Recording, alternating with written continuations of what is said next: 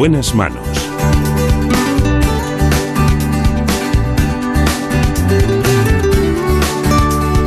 El programa de salud de Onda Cero. Dirige y presenta el doctor Bartolomé Beltrán. Muy buenos días, señoras y señores. Aquí estamos, como siempre, para hablarles de salud. Hoy hablaremos de nutrición, del cáncer de tiroides, del cáncer de mama y, como no, del cáncer de ovario, ese cáncer oculto de muchas mujeres. En la dirección técnica, como siempre, uno de los grandes, Daniel Solís. En la producción, la última santa de Ávila. Marta López Llorente.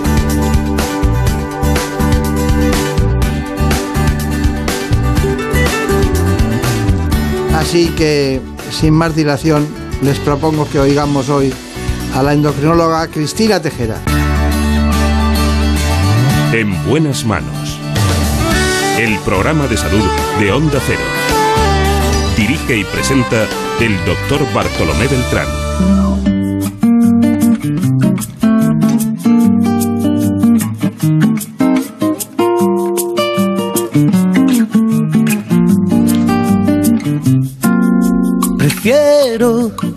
No hacer caso a la cabeza.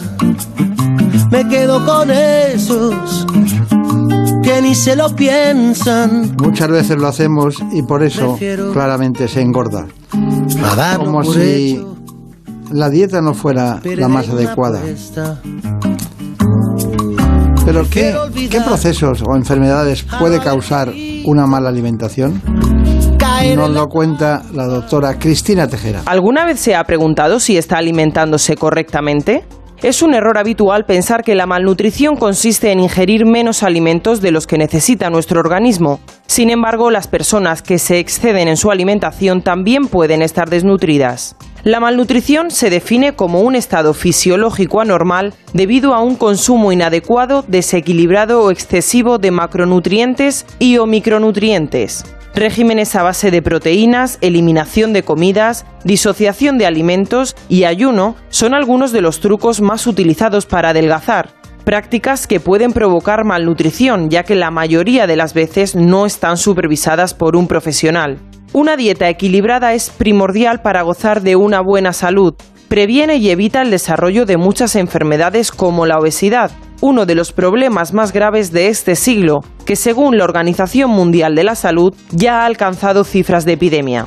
En España el 25% de la población es obesa o padece sobrepeso, un problema que muchas veces deriva en otras enfermedades como la diabetes tipo 2. Por ello, conocer lo que comemos nos puede ayudar a estar mejor de lo que pensamos. Nos acompaña la doctora Cristina Tejera, que es médico especialista en endocrinología y nutrición en el Complejo Hospitalario Universitario de Ferrol. Bueno, es una gran especialista, muy, eh, muy recomendada por muchos grandes especialistas gallegos que poco a poco te van diciendo, un día tienes que llevar a la doctora Cristina Tejera, ¿no? Te lo dicen desde varios y dices, bueno, será verdad, porque si fuera solo uno o dos, pero cuando son más de seis, pues dices, bueno, vamos a llevarla, ¿no? ¿Qué tal ha ido el viaje? Y qué- Muy bien, es excelente. Siempre un placer venir a la capital y, y- que le traten una bien, así de gusto. Claro, sí está bien. ¿Qué hace usted un día cualquiera? Pues a las 7 suena el reloj, eh, preparamos el desayuno en casa, lo dejamos medio ordenado y a las 8 menos cuarto saliendo para, para el hospital para ver los primeros pacientes del día. Eh, allí en el hospital abrimos a las 8 las consultas, pero a las 3 eso es lo que dicen que trabajamos los funcionarios en la pública, pero eso cierto cierto no es. Intenta una irse a una hora prudencial. Eh, luego como eh, a una hora que suele ser más cerca de las 4, la mayoría de los días que de las 3. Y luego por las tardes, pues o lo dedico a formación, bien a estudiar o bien a asistir algún, a algún curso. Ahora con la pandemia todo es virtual o casi todo es virtual. Y luego hacemos un ratito de deporte, eh, cena y esa es la vida de, esa es la vida de los millennials. Esa es la vida que llevamos. El fin de semana se puede expandir uno más, pero entre No semanas... sabía que iba a venir también a hacer sus reivindicaciones Claro, de todo tipo, ¿no? Bueno, su trayecto eh, empezó en Extremadura, ¿no? cierto. Yo soy extremeña. Aunque no lo parezca, me crié en Burgos, eh, pero soy extremeña de, de nacimiento. Estudié la carrera allí, estudié la carrera en, en- en Badajoz, en la Universidad de Extremadura, y también hice allí mi, mi especialidad en el Complejo Hospitalario Universitario de Badajoz. Y casualidades del destino, cuando terminé la especialidad hace siete años, eh, no había trabajo en mi tierra. Entonces, yo siempre he sido muy aventurera, como todos los extremeños, nos ha gustado mucho salir fuera. Pero unos se van para allá, usted se ahí fue para arriba. Claro, yo me fui para el, yo me fui para el norte, pero casualidades, eh, me ofrecieron un contrato, mi actual jefe, había un huequito allí en, en La Coruña, en Ferrol, que yo no sabía ni de aquella ni dónde estaba, sabía dónde estaba Santiago, sabía dónde estaba Vigo, situaba Coruña, pero Ferrol no había ido en mi vida. Y allí me fui y allí sigo y estoy muy contenta, la verdad. Es que Ferrol, a mí me gusta Ferrol. Lo que pasa es que estando Santiago, estando Coruña, estando Lugo, estando Pontevedra es muy difícil, es muy difícil que Ferrol eh, destaque mucho, ¿no? Y además hay un componente tradicional militar los puertos y todo eso, pero tiene, tiene una- un diseño arquitectónico Ferrol extraordinario, ¿verdad? Exacto, es el mismo diseño que el de Barcelona y el de Nueva Orleans. Es el mismo diseño de ciudad. Y aprovechando, eh, podéis ir a visitar Ferrol, que tenemos eh, como exponente de arquitectura Rodolfo Ucha y tenemos muchos edificios históricos, tenemos los arsenales de la etapa de Carlos III y la verdad que como visita turística merece mucho la pena desde el punto de vista arquitectónico y luego de las playas, por supuesto, y ya la gastronomía ya no digo nada. Claro. La gente habrá pensado que nos hemos vuelto locos porque esto es un programa de medicina. pero bueno, hemos dado un repasito para ver las cosas. La pregunta clave para empezar, pero de transición es, ¿qué diferencia hay entre la forma de vida desde el punto de vista de nutrición de la zona de Ferrol a la zona de Extremadura? Pues eh, nosotros allí en, Galicia eh, el patrón de la dieta tradicional sigue un patrón eh, atlántico. Entonces es, eh, tiene ciertas diferencias con lo que se consume en el resto de, en el resto de la península ibérica. Sí que hay unas peculiaridades de allí, de la zona de Galicia, de la zona del norte de Portugal. Hay unas verduras propias, eh, las brásicas, los grelos. Eh, hay un alto consumo de carne, sobre todo la carne ya no solo del cerdo, allí no hay cerdo ibérico, es el cerdo blanco y la ternera. También se, hay un alto consumo de, lácteos y hay unas frutas propias de, temporada que son ligeramente diferentes. Y luego hay mucha diferencia también en los pescados. En Extremadura ya, oye, ya se puede comer pescado en todos los sitios, eh, está accesible, pero obviamente en Extremadura el pescado que se consume es el que suele consumirse en el sur. Eh, no es el pescado del norte. Allí en Galicia se come mucha merluza, se come mucho bacalao y ese, tipo de pescado en el sur no se consume, no se consume tanto.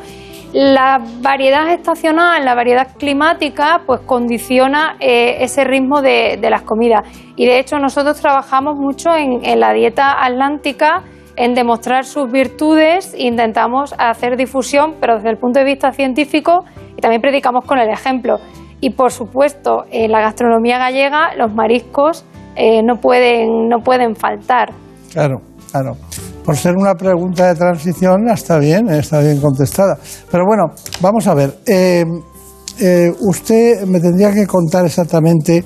Dijo hace poco, dijo, dijo exactamente, endocrinóloga de Ferrol, Cristina Tejera, sufrir diabetes tipo 2 y ser obeso son factores top, dice aquí, factores top 10 para acabar en la UCI por el virus.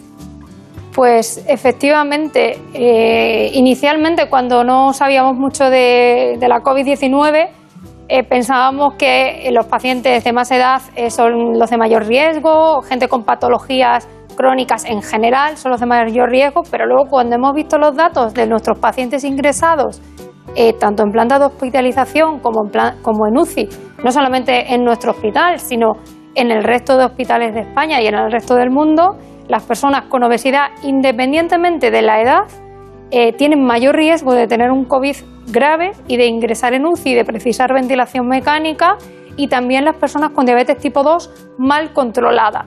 Eh, parece que toda esta enfermedad que nosotros ya sabíamos que asumía un mayor riesgo de enfermedades cardiovasculares, parece que el COVID tiene una filia por este tipo de personas mm, maravillosa, les encanta, les encanta. Y, de hecho nosotros hemos vivido algún caso eh, de gente muy joven en, en, UCI que te llama la atención, dice, si no tiene factores de riesgo, y luego te asomas y ves Ah, sí, sí que tiene un factor de riesgo, tiene una obesidad. ¿Cómo no va a ser esto un factor de riesgo? Claro, claro, claro. Lo es incluso sin COVID. Efectivamente. Bueno, ¿y qué me dice de la, combinación del binomio dieta y vitamina D? Pues ahora con la, con la vitamina D se ha puesto muy de, muy de moda.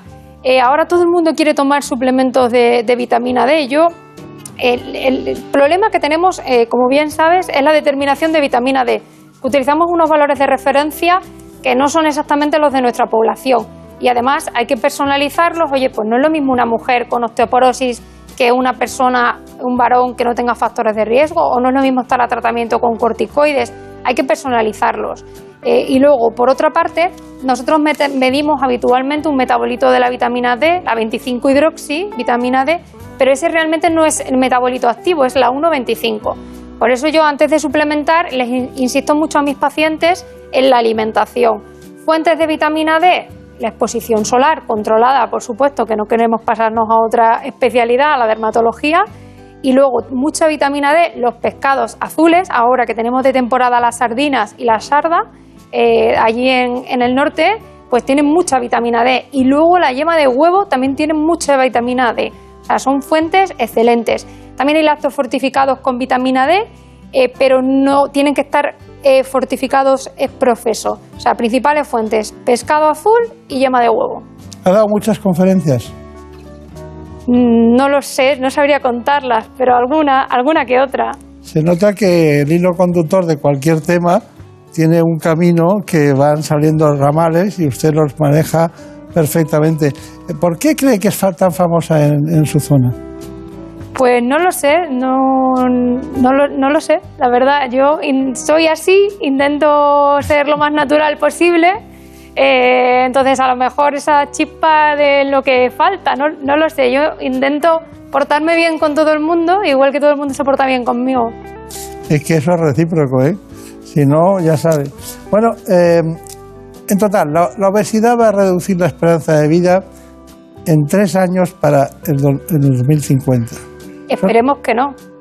Pero esos son los datos que tengo de la SEN, ¿eh? Efectivamente, de mi sociedad científica. Eh, son unos datos que dan miedo. Eh, y dan miedo eh, cómo vienen las nuevas generaciones, porque nosotros en, en la consulta no vemos niños habitualmente en las consultas de endocrino, vemos chavales a partir de los 15 años. Entonces uno espera que cuando le derivan un chaval es porque sea por patología endocrina propiamente dicha, una diabetes tipo 1 o un hipotiroidismo un hipertiroidismo, pero lo que uno no espera es que le deriven chavales de 15 años para seguimiento de obesidad, incluso algunos con complicaciones establecidas. Llama mucho la, atención. luego me lo contará, pero eh, antes eh, le quiero hacer una pregunta sobre el ayuno intermitente. ¿Qué es eso del ayuno intermitente? Uy, pues eso está muy de moda últimamente, pero eso ya lo hacían las bisabuelas nuestras ya en, en el pueblo. El ayuno intermitente consiste en concentrar el número de ingestas diarias en un periodo concreto del día. Eh, la pauta habitual suele ser eh, de no comer en un periodo de 16 horas y luego lo que va de ahí a las 24 horas, concentrar las ingestas. El ayuno intermitente lo que se basa es que en ese periodo de restricción calórica echemos mano de nuestras reservas, echamos mano de las grasas, echamos mano del glucógeno que tenemos almacenado, de forma que esa alteración, ese cambio del metabolismo, eh, haría que el corazón funcionara de una forma más eficiente, trabajando a partir de cuerpos cetónicos, y también el cerebro trabajara de una forma más eficiente, sino una forma de resetearnos. Y hay datos de que apoyan su beneficio en modelos animales, en prevención de cáncer, en prevención de deterioro cognitivo. Pero claro, el ayuno intermitente se tiene que hacer con una restricción calórica. No vale que durante 16 horas al día no comas nada y luego te atiborres de dulces, de procesados. Eso no tiene sentido. Lo que tiene sentido es acompañarlo de una restricción calórica.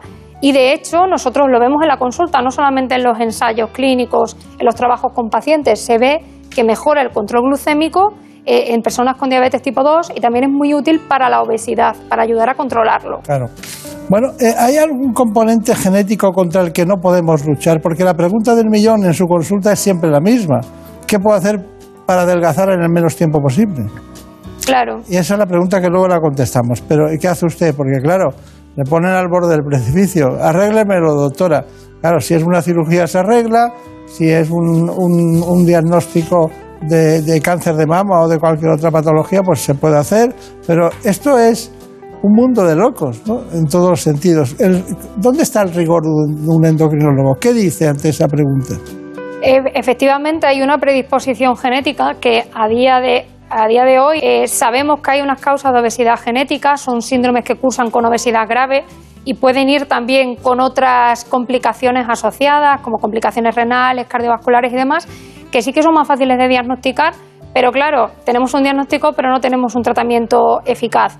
Y luego hay otra predisposición genética que uno ya lo ve en la consulta. Cuando viene un paciente y viene acompañado de su, de su madre o de su padre, ya lo ve. Ves, ves al paciente y ves a su familiar, o incluso dentro de la propia familia. Lo que una considera una ración normal, para otra familia no, es- no lo es. Entonces, hay un componente genético que no podemos controlar, pero sí que podemos eh, controlar eh, todos esos factores ambientales, porque la obesidad es congénita, pero a la vez también es adquirida. Y hay gente que te lo dice, es que a mí me cuesta mucho bajar de peso y yo se lo digo yo, digo yo le entiendo perfectamente porque yo eso lo vivo en mi, en mi persona. Eh, en una semana que uno come de forma irregular o cuando sales de casa una semana de vacaciones, pues ya has puesto dos kilos y no te has dado, y no te has dado ni cuenta. Entonces hay personas que nos tenemos que cuidar un poquito más. Pues venga aquí que los pierde en el tiempo que ha estado hablando, seguro. Muy bien. Doctora Tejera, muy brevemente, eh, ¿existe una dieta mágica contra la obesidad? No, Vale, vale. respuesta breve. Así, así. Bueno, eh, ¿es la obesidad un problema solo de peso? Eh, no, la obesidad es algo más que un problema de peso, es algo más que ir a una tienda y no encontrar una talla determinada. La obesidad se asocia con unas complicaciones a nivel metabólico, ya lo, lo ha explicado muy bien Marina en el informe.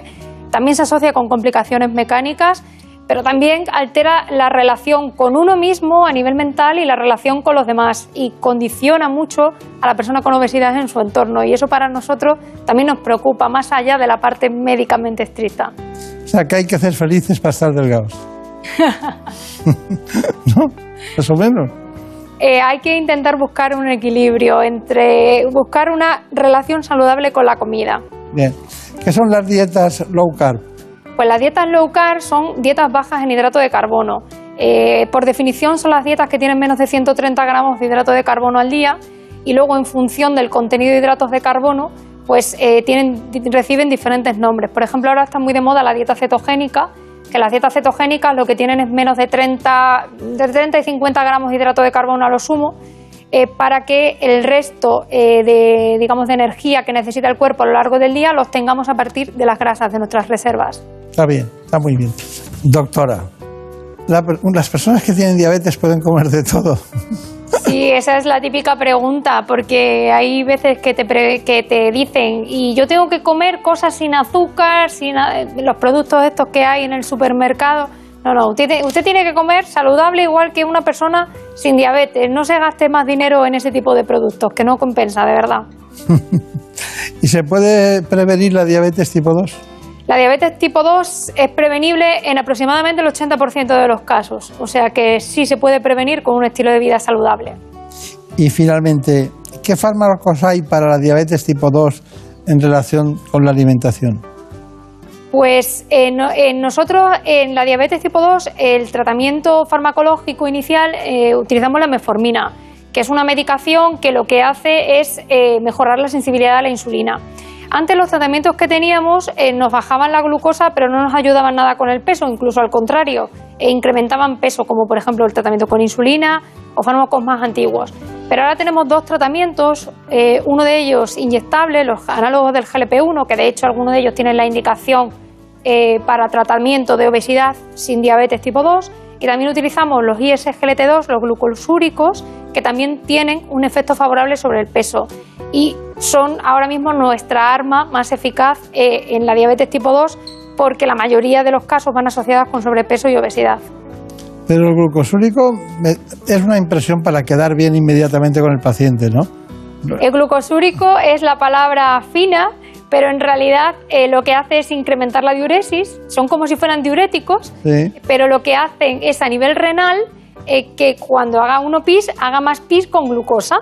Entonces, ese efecto eh, de glucosuria hace, consigue esa pérdida de peso, pero además esa glucosuria se ha visto favorable y resulta que esos fármacos que parecía que eran unos diuréticos más, resulta que tienen beneficios a nivel cardiovascular. Claro, claro.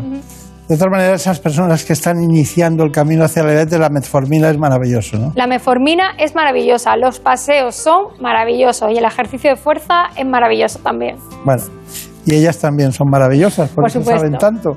A ver, eh, cuéntanos qué preguntas. Pues eh, como estamos viendo en el programa de hoy, hay una gran confusión en torno a, la, a en qué consiste exactamente la malnutrición. Es decir, la mayoría de la gente lo asocia simplemente con tomar menos alimentos de los necesarios, pero realmente sabemos que una persona obesa también podría estar malnutrida. ¿no? Entonces nos preguntan un poco en dónde está la clave de esta cuestión. Eh, la malnutrición realmente es un síndrome que lo que se refleja es que una persona pierde masa muscular y pierde masa grasa a consecuencia de un déficit de nutrientes. Eh, la malnutrición puede ser por muchas causas, puede ser eh, después de una cirugía gastrointestinal y a uno le quitan el estómago y no absorbe igual los nutrientes. Puede ser a consecuencia de un tratamiento con radioterapia eh, por un tumor eh, de garganta, por ejemplo, que le impide eh, tragar. Pero las personas con obesidad, si solamente se nutren a base de grasa y a base de hidrato de carbono y hacen un déficit proteico, hacen una baja masa muscular, la sarcopenia, eso también es una forma de desnutrición. O sea, puede haber desnutrición independientemente del peso del que partamos lo digo yo de lo de las conferencias. Enseguida que le preguntan algo saca la conferencia del día, ¿no? Doctora, que si no, no se nos va el tiempo. Bueno, eh, la glándula tiroides necesita que además de llevar una dieta sana y equilibrada, no nos eh, olvidemos de ingerir proteínas y yodo con 150 miligramos de este elemento que nos asegura una correcta función tiroidea. Vamos a conocer algunas de las recomendaciones. La alimentación debe ser equilibrada y aportarnos todos los nutrientes necesarios para que los órganos funcionen correctamente. Y esto sucede también en el caso de la glándula tiroides, que para producir hormonas necesita proteínas y yodo. Por un lado, las proteínas de origen vegetal o animal, siendo estas últimas de mejor calidad, Gracias a estos nutrientes se forman las hormonas, que tienen una base proteica. El otro elemento fundamental es el yodo, un mineral que obtenemos de los alimentos y el agua. Una dieta variada suele ser insuficiente en yodo, por lo que normalmente se recomienda poner en práctica medidas como tomar sal yodada y consumir alimentos ricos en este mineral, como algas, lácteos, pescados y mariscos, vegetales como el ajo, carnes o huevos. En la población general se aconseja garantizar unos 150 microgramos de yodo al día para mantener sana la función tiroidea. Por el contrario, existen alimentos que bloquean el tiroides, evitando que el yodo penetre y forme las hormonas. Se trata de vegetales como el repollo, la berza, la coliflor o las coles de Bruselas, si se consumen crudos y en grandes cantidades. Las enfermedades del tiroides deben tratarse con los fármacos adecuados, pero es conveniente seguir además ciertas recomendaciones dietéticas según el tipo de trastorno. Bueno, ¿alguna pregunta? Pues sí, también nos ha preguntado una chica de qué depende el modo en el que perdemos peso. ¿no? Ella nos ha comentado que tras eh, estar un tiempo intentando adelgazar, ha notado que tiene menos fuerza, que, que, de algún modo su músculo se ha resentido. Entonces ella nos pregunta cuál sería el modo de perder grasa sin perder tono muscular. Pues es importante asegurar el consumo proteico y asegurar que aparte de ejercicio aeróbico haga ejercicio de fuerza, que es siempre eh, lo que menos hacemos. Hmm.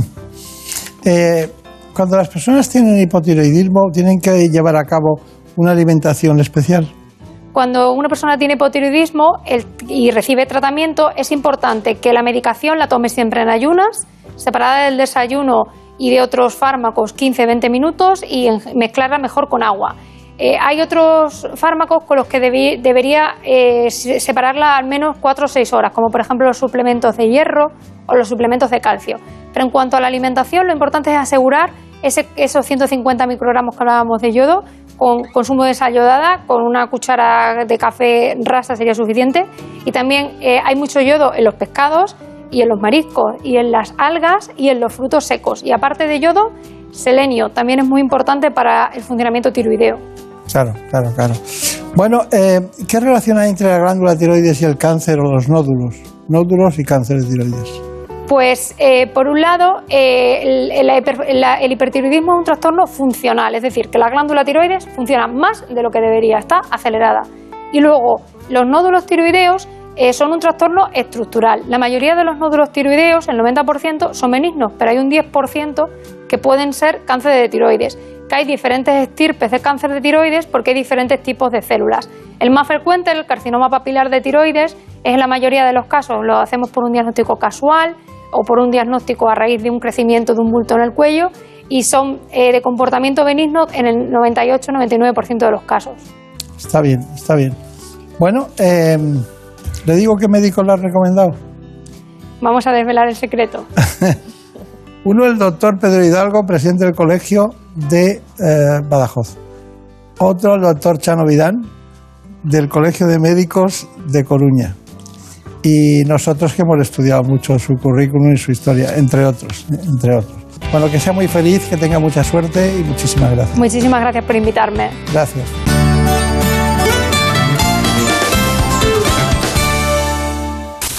Es lógico. Murprotec, empresa líder en la eliminación definitiva de las humedades, patrocina la salud en nuestros hogares. ¿Conoces la relación entre cuidar de tu hogar y cuidar de ti? En Murprotec sabemos que cuando eliminamos las humedades de forma definitiva de tu hogar estamos cuidando de ti y de tu familia. Una vivienda libre de humedades es sana y segura. Llámanos al 930 1130 o accede en murprotec.es. Cuidando de tu hogar, cuidamos de ti. En buenas manos. El programa de salud de Onda Cero. Dirige y presenta el doctor Bartolomé Beltrán.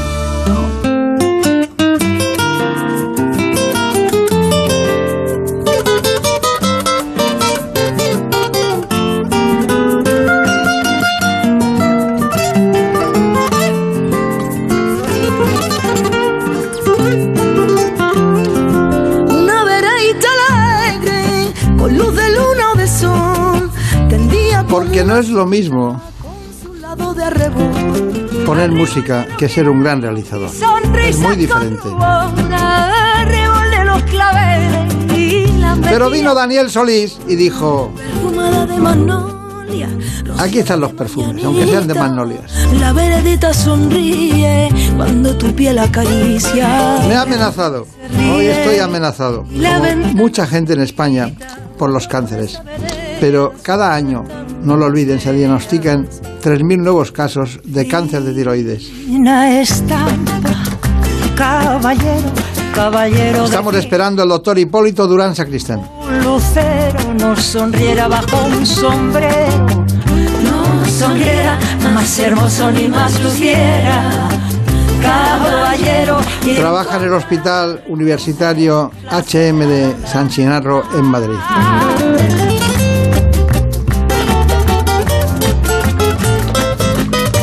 Así que lo siento, pero seguiríamos con esa música maravillosa, pero tenemos que ahondar en las profundidades de ese cuello cuando hay un problema de tiroides. Vamos a hablar del cáncer de tiroides. La glándula tiroides suele pesar entre 20 y 25 gramos, tiene forma de mariposa y está situada en el cuello, justo arriba de la tráquea.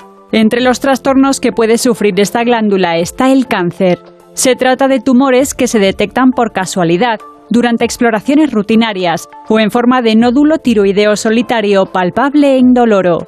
En España se diagnostican unos 3.000 casos al año, una incidencia que ha aumentado en la última década, según los expertos gracias a las mejoras y al uso más frecuente de los métodos diagnósticos. Y como en el resto de patologías tiroideas, las mujeres tienen tres veces más probabilidades de sufrir la enfermedad. La noticia positiva es que gracias al diagnóstico precoz y a los avances terapéuticos, las tasas de supervivencia en la actualidad rondan el 90%. El tipo más frecuente es el carcinoma papilar y representa aproximadamente 8 de cada 10 casos. Además es también el de mejor pronóstico. Nos acompaña hoy en este espacio el doctor Hipólito Durán, que además se llama Jiménez Rico de segunda apellido, a mí me gusta decirlo, eh, especialista en cirugía general y del aparato digestivo, doctor en medicina y cirugía y experto en cirugía laparoscópica. Y sepan que el doctor Durán es además cirujano eh, por la Universidad, concretamente eh, de Madrid, concretamente por la Universidad San Pablo CEU y además trabaja como especialista en cirugía en el Hospital HM San Chinaro. Bueno, estamos aquí en una buena mañana para poder afrontar este tema del tiroides. Estamos encantados de, de acompañaros. Muy bien. Bueno, eh, tengo que decir algo. Tengo que decir algo. Algo, Hipólito Durán, Jiménez Rico es usted, pero Hipólito Durán, y siempre lo hago, eh, porque ya ha venido alguna vez, y Hipólito Durán Sacristán era su padre, que fue catedrático mío en Valladolid, y además fue presidente de la Real Academia de Medicina, y concretamente, yo creo recordar que fue en 2018, el 20 de enero, que nos dejó. Desgraciadamente así fue y desde entonces lo, lo tengo muy presente en mi corazón todos los días de mi vida. Era un, un buenísimo tipo, era un excelente hombre y si sigo hablando de él me voy a poner a llorar, así que voy a, voy a callarme. Yo, yo no le dejaría el pañuelo porque también lo necesitaría. Así que eh, los tres tomos están en mi biblioteca, los tres tomos de eh, cirugía, de clínica, cirugía, eh, concretamente de cirugía y clínica quirúrgica. ¿no? Efectivamente, tres tomos. sí. Sí. Además, él fue honoris causa, me parece, por la Universidad del País Vasco. Se lo sabe usted- te lo sabes perfectamente, Bartolomé. Y además, y además fue, tuvo la orden eh, del mérito, eh, que en España la tienen muy pocos eh, especialistas en cirugía. Así fue. y, y- y también, mm, bueno, y- se introdujo en distintos campos. Tiene muchos trabajos en todos los sentidos. Y bueno, así que el peso lo lleva usted, no nosotros. Bueno, mi padre creó escuela y, y en la medida de nuestras posibilidades tratamos de poner en práctica todos los días lo que, lo que aprendimos de él. Claro. ¿Cuántos son ustedes de hermanos? Somos diez hermanos, Diez hermanos. cuatro médicos, Yo sabía que preguntaba algo que era numeroso. Diez hermanos. ¿Y, y cuántos médicos? cuatro médicos y un fisioterapeuta. Y familia política tengo también tres ¿Familia o cuatro. política cuántos?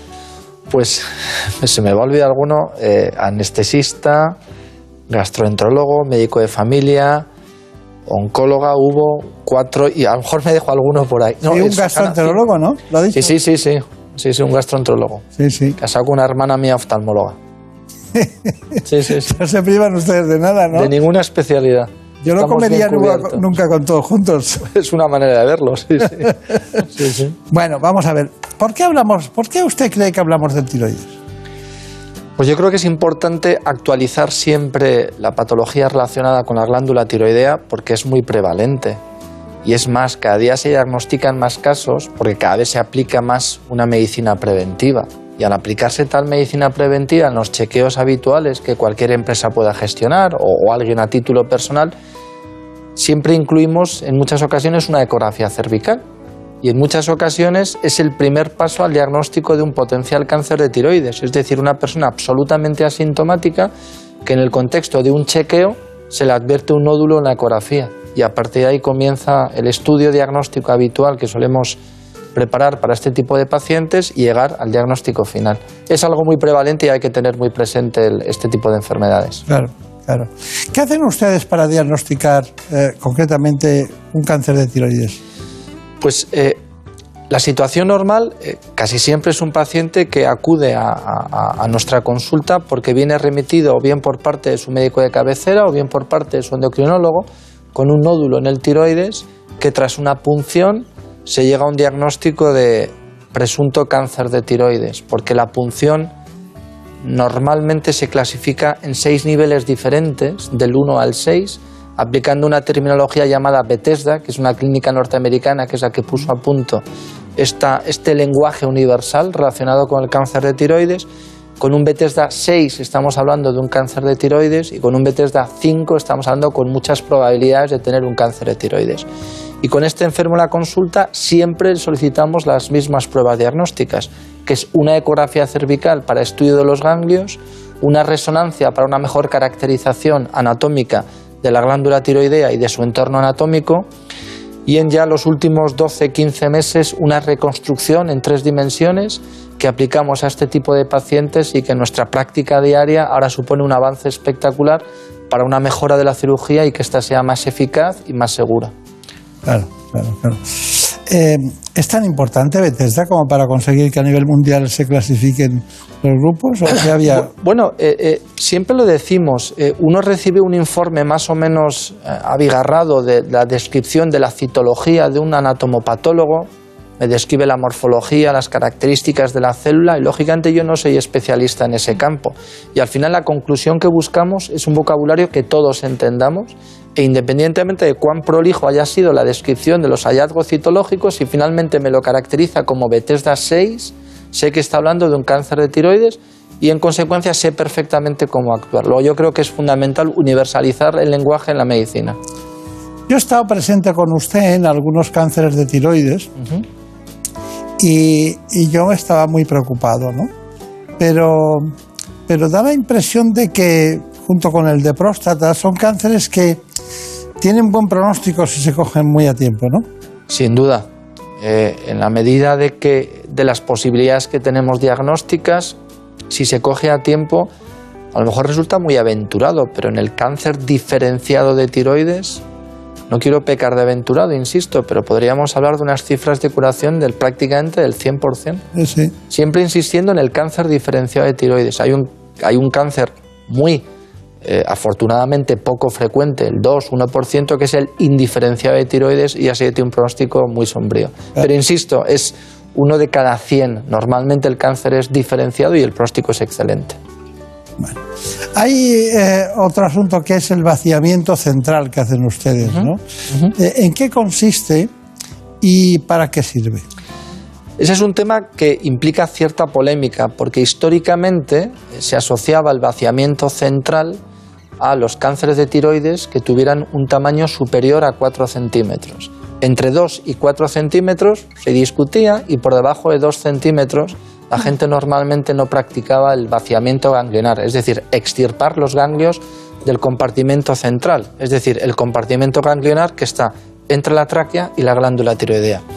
No obstante, la literatura cada vez nos aporta más datos que arrojan eh, eh, la posibilidad de que consideremos como parte del arsenal terapéutico, por defecto siempre, el vaciamiento central en el cáncer de tiroides. ¿Por qué motivo?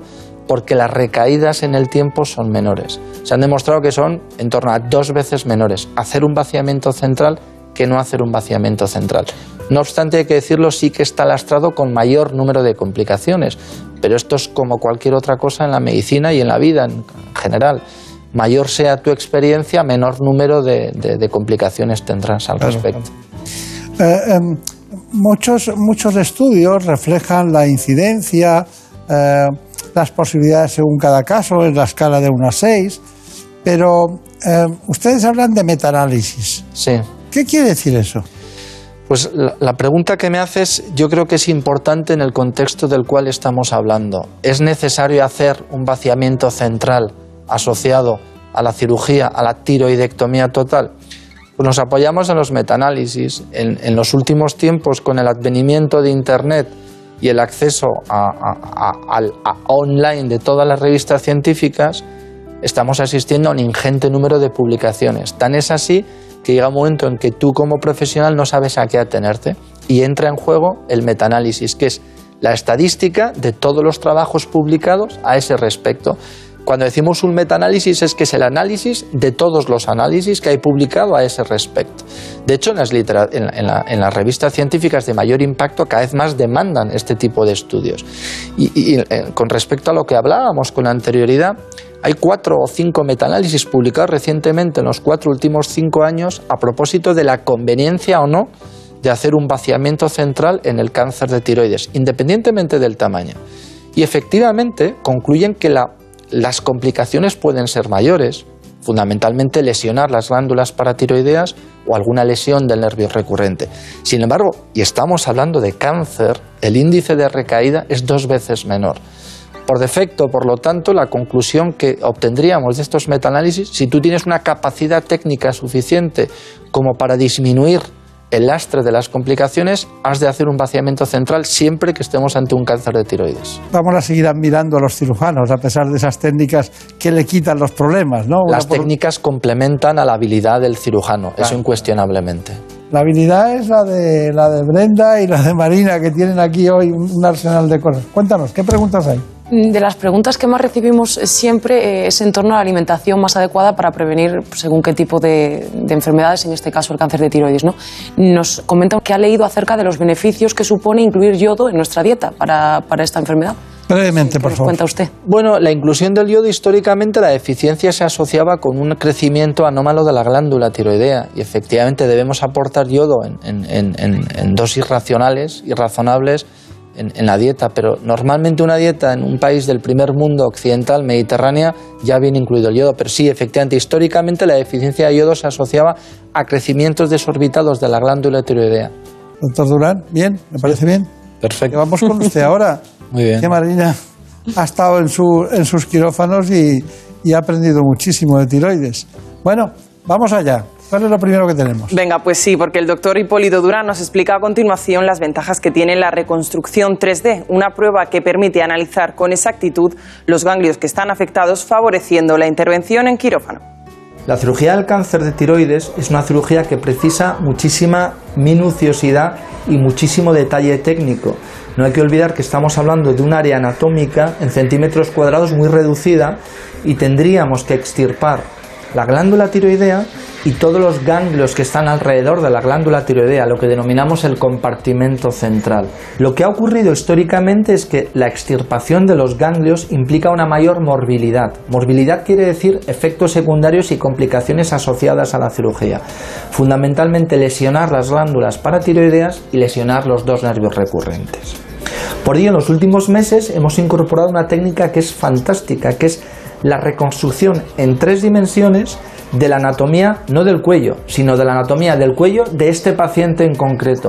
Porque obviamente las anatomías son diferentes según cómo sea el propio paciente, constitución física, etc. Podemos ver los planos que queramos, en este caso concreto vemos perfectamente la localización del tumor, vemos los diferentes ganglios que tendríamos que extirpar y además incorporar otras estructuras anatómicas y ver la relación que tiene la glándula tiroidea con ellas, incluyo, por ejemplo, la luz aérea, la vía aérea, y veo la relación que tiene con la tráquea. Que la tráquea me impide ver el esófago. Quito la tráquea y veo perfectamente la relación que tiene el tiroides y el tumor, en este caso, con el esófago. Frente a las imágenes convencionales, resonancia y ecografía con las que hemos operado siempre, el impacto visual es mucho mayor y el cirujano en su retina tiene perfectamente el mapa anatómico del paciente que va a extirpar con el objeto de lesionar lo menos posibles eh, eh, estructuras anatómicas eh, vecinales que están junto a la glándula y junto a sus ganglios. Esta nueva herramienta nos permitirá tener la máxima eficacia en términos de curación del paciente con la mayor seguridad. Bueno, eh, todo lo que ha contado lo habríamos dicho verbalmente cuando hablamos de toda intervención del vaciamiento central, ¿no? Es así, es Sí, sí, correcto. sí, es. Esto le parece bien todo lo que hemos... Es ratificar lo que, lo que se ha expuesto en el vídeo. Efectivamente, la reconstrucción nos permite la anatomía de ese paciente en concreto. Y por ello, sabiendo cómo son sus características y sus relaciones con las estructuras vecinas, tenemos nosotros grabado en nuestra retina ese mapa que vamos a operar a continuación. Claro. Marina Montiel. Pues como comentaba el doctor, las operaciones de tiroides son complejas y exigen rigurosidad. A continuación, el doctor Durán nos presenta cómo se lleva a cabo esta intervención.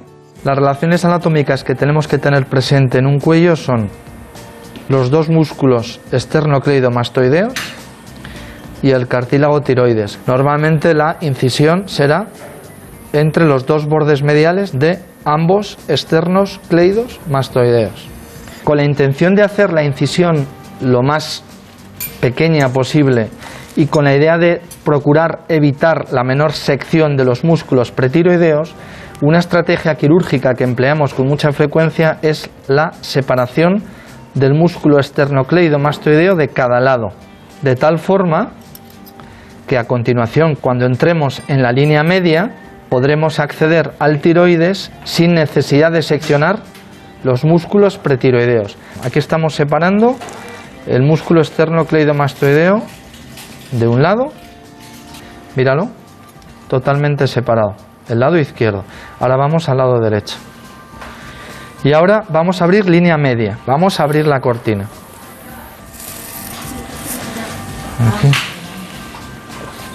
Esto ya empieza a verse la glándula tiroidea. Esto de aquí abajo es la glándula tiroidea. Cualquier estructura que yo vaya a cortar, antes tengo que tener la absoluta certeza de que no es el nervio recurrente. Independientemente de que por su localización anatómica no pueda ser el nervio recurrente, en cirugía tenemos que ser siempre súper prudentes. Doctora, recurrente izquierdo, ella va a estimular el nervio recurrente. ¿Sí? Perfecto. Con ese mecanismo la doctora acaba de estimular motoramente el nervio recurrente y se ve perfectamente la movilidad de la laringe. Ya estoy entrando en la celda tiroidea derecha, movilizada de su pedículo superior, todavía queda algo, y ya empezamos a vislumbrar estas estructuras de color amarillo que son los ganglios del compartimento central. Y empiezo de parte lateral a parte medial. Me lo llevaré junto con la glándula tiroidea. Tenemos el tiroides derecho, hemos accedido a la celda tiroidea derecha, tenemos los ganglios del compartimento central que son los que vamos a quitar y antes hemos identificado perfectamente el nervio recurrente que, como se puede comprobar en esta imagen, al estimularlo, por ser un nervio motor, se mueven los músculos de la laringe. Ahora vamos a acabar la exéresis de la glándula tiroidea y de los ganglios del lado derecho. Y una vez terminado iremos al lado izquierdo. Bueno, eh, es como una clase. Pues efectivamente, lo que, lo que no podíamos ilustrar es la inmunofluorescencia porque implicaba apagar el quirófano. Te ha dicho, está espectacular. Sí, sí, sí. Es que eh, la calidad de la imagen es corte, que sorprendentemente Marina está trabajando mucho para eso. Y agradeceros la calidad de la imagen y la, la- la notoriedad de la imagen. Sí, sí. ¿Alguna pregunta? Sí, también nos han preguntado bastante por qué sucede tras una cirugía eh, de este tipo. Es decir, nos hablaba uno de nuestros espectadores de un periodo de aislamiento, primero en el hospital y luego en casa, que no sé para qué es, es necesario. Eso es después de la cirugía. El tratamiento tiene que complementarse si el cáncer de tiroides tiene más de un centímetro, si tiene varios focos, si hay afectación ganglionar, es decir, una serie de características propias de un cáncer de tiroides más agresivo. Hay que completarlo con la administración de radioyodo. El radioyodo no es una radioterapia convencional. En realidad lo que estamos administrando al paciente es una pastilla de un yodo inestable que lo que genera es de alguna forma atacar selectivamente emitiendo radiación a los pequeños restos microscópicos tiroideos que puedan quedar después de una cirugía. El paciente, así las cosas, tiene que entrar en una habitación, es una habitación especializada a tal efecto en el hospital y estar 48 horas aislado porque supuestamente por líquidos orgánicos, orina, etcétera, puede eliminar cierto nivel de radiación. Y luego les recomiendan que esté una serie de días eh, más o menos aislado de su entorno familiar, sobre todo eh, entorno familiar que pueda tener o que quiera tener hijos a continuación, etcétera. De todas maneras, el radioyodo lo manejan selectivamente los colegas de medicina nuclear. Pero esa es la contestación, el radioyodo que hay que aplicar después de la cirugía. Muy bien. María Montiel, vamos con la última parte de la intervención. Bueno, pues ahora ya solo nos queda ver la última parte de la intervención, que fue todo un éxito. Hemos terminado el acceso a la glándula tiroidea en su lado derecho. Y empezamos a hacer el lado izquierdo. Y finalmente, lado izquierdo y lado derecho convergiendo implicará la finalización de la cirugía. ¿De acuerdo? Bien. Pues vamos aquí. Os dais cuenta la meticulosidad de la cirugía. Conduce el izquierdo. Vale. Esta estructura, que no quiero tocarla, y que cuando ponga el pinchito, doctora, conduce. Y ese es el nervio, ¿vale? Y lo tenemos ya localizado. Esto es el ligamento de Berry, que es la entrada del nervio recurrente que vemos aquí en la laringe. Y fijaros qué pegado está el tiroides. Este es uno de los puntos críticos de la cirugía donde se suele lesionar el nervio recurrente.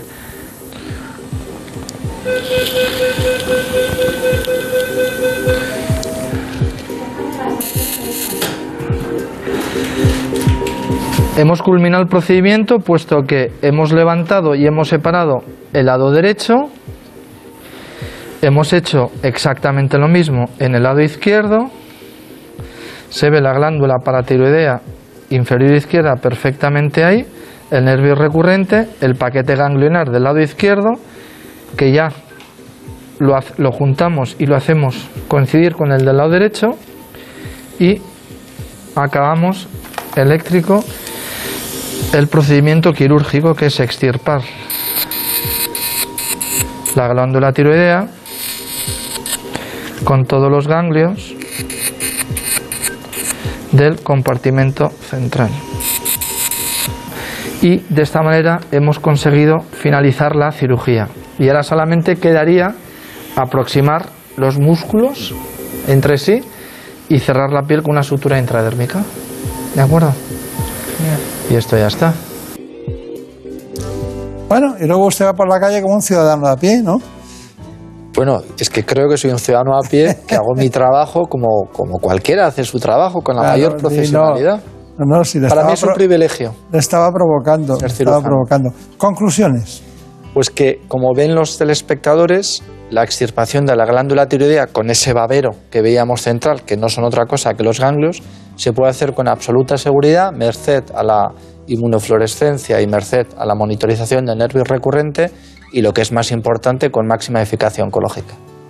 Muy bien. Pues María Montiel, muchas gracias, ha sido estupendo. Gracias, doctor. Eh, Brenda, Gracias. sensacional todo. Bueno, eh, me queda una duda. Usted es Hipólito Durán Jiménez Rico, pero ¿Hipólito de qué? ¿De agosto o de diciembre? Hipólito de agosto, De agosto. centurión romano. Hipólito de agosto, sí. Sí, sí, Hipólito, centurión romano del 13 de agosto. De la vía Tiburtina. Sí, efectivamente. De la vía Tiburtina. Sí, sí. Porque le dieron, le dieron mucha leña a Hipólito. Le dieron bastante leña, le desmembraron con tirando Con caballos. caballo- sí, sí. Dar libertad a los caballos, que decía el nombre Hipólito en griego. Ah, sí. Sí, sí. Dar libertad a los caballos. Nombre bonito. Usted debe libertad al conocimiento. Muchas gracias, Muchas y hasta gracias. pronto. En buenas manos. El programa de salud de Onda Cero. Dirige y presenta el doctor Bartolomé Beltrán.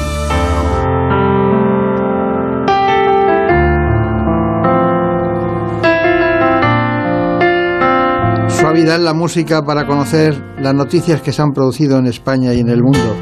Me sacan a hombros los compañeros de informativos porque no me quería ir, quería seguir oyendo música, pero las noticias se imponen. Vamos con ellas.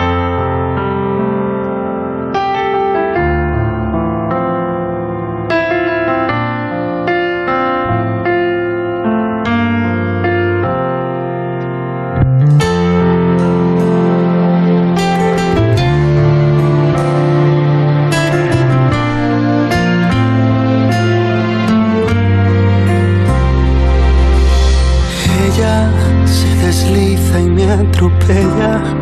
Y aunque a veces no me importe, Sé que el día que la pierda volveré a sufrir por ella que aparece y que se esconde, que se marcha y que se queda. que es pregunta y es respuesta, que es mi oscuridad. Estrella.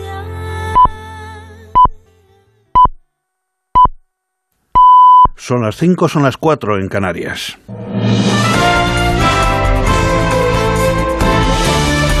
Noticias en Onda Cero. Buenas noches. El positivo por coronavirus del candidato de Ciudadanos a la presidencia de Castilla y León, Francisco Igea, ha sacudido la campaña electoral de los comicios autonómicos del 13 de febrero con nuevas incertidumbres en torno al primero de los debates obligados por ley, que ahora el Partido Naranja ha pe- ha pedido posponer. Ante esta situación será la Junta Electoral de Castilla y León la que finalmente decida si se pospone el debate electoral de mañana lunes o si se mantiene con la participación telemática del candidato naranja.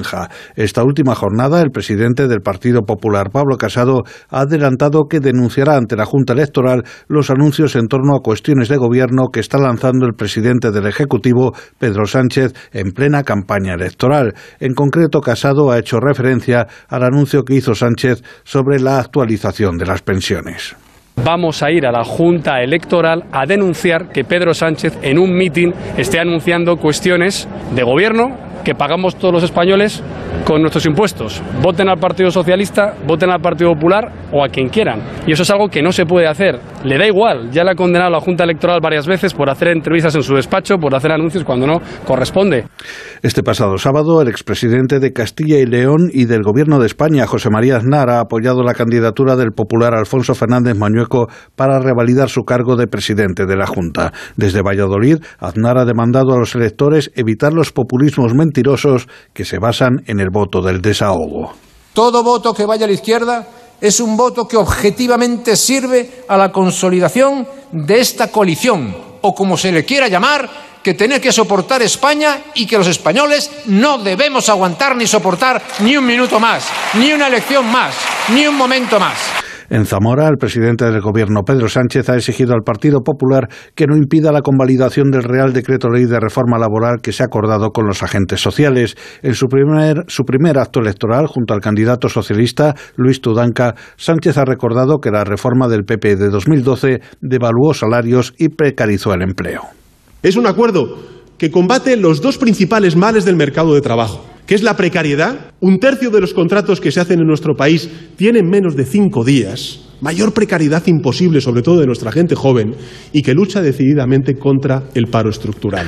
El candidato de Ciudadanos, Francisco Igea, ha pedido un paso más allá para impulsar una ley de patrimonio que proteja la inmensa riqueza de Castilla y León y dedique un, porcentaje estable a la protección de ese patrimonio. Confinado en su domicilio por un positivo en coronavirus, Igea ha intervenido a través de un vídeo proyectado durante un acto electoral de su partido en Burgos. Pues bueno, seguiremos aquí la campaña desde esta, este nuevo War Room de campaña. Así que muchas gracias a todos, muchas, muchísimas gracias por los mensajes de apoyo y de afecto a, todos, a compañeros y a otros candidatos.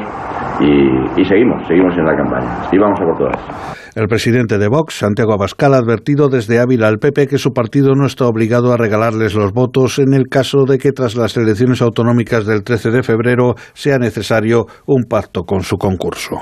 Más cosas, la secretaria general de Podemos y ministra de Derechos Sociales, Yone Belarra, ha remitido a Asuntos Exteriores un paquete de propuestas para impulsar una agenda de paz ante la crisis de Ucrania, que entre otras medidas plantea promover una retirada mutuamente acordada de las tropas movilizadas durante los últimos días en el marco de la escalada. En este documento, que contiene 16 puntos, Berarra solicita que el Ejecutivo propicie sociedades pacíficas, justas e inclusivas que estén libres del temor y la violencia. Por su parte, el ministro de Exteriores, José Manuel Álvarez, afirma en una entrevista en el Digital Público que nadie se está preparando para una guerra, al menos en la Unión Europea y la OTAN. El ministro explica que todo lo que se está haciendo por parte de los aliados es intentar alejar ese escenario, incluso como hipótesis. En declaraciones a televisión española, Álvarez ha insistido en rechazar el escenario militar con Rusia. No estamos en un escenario de guerra.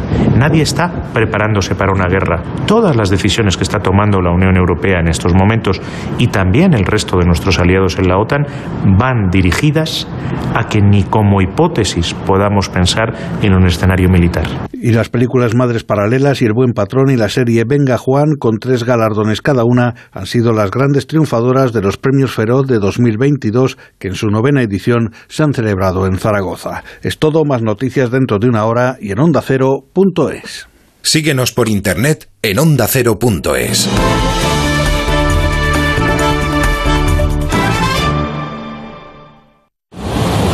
Este domingo buscamos la triple corona en Radio Estadio. El tren del europeo pasa por la estación de los hispanos. Desde Budapest, gran final del Campeonato de Europa de Balonmano. España-Suecia. y nuestro recorrido por los estadios de Segunda División. Desde Butarque, Derby madrileño, Leganés Alcorcón. Cartagena y Fuenlabrada se ven las caras en Cartagonova. En Gran Canaria, Las Palmas Real Sociedad B. En Andúba, Mirandés Málaga. Y desde el Toralín, duelo en lo de la tabla, Ponferradina Tenerife. Este domingo, desde las 4 de la tarde, vive el deporte en Radio Estadio, con Edu García. Te mereces esta radio. Onda Cero, tu radio.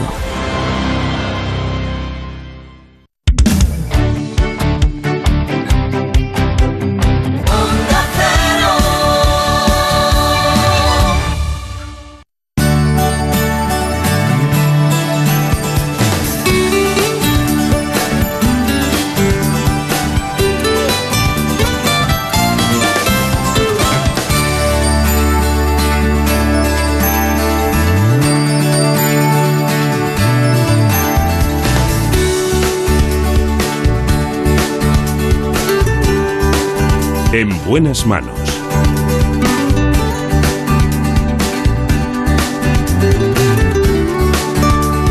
El programa de salud de Onda Cero.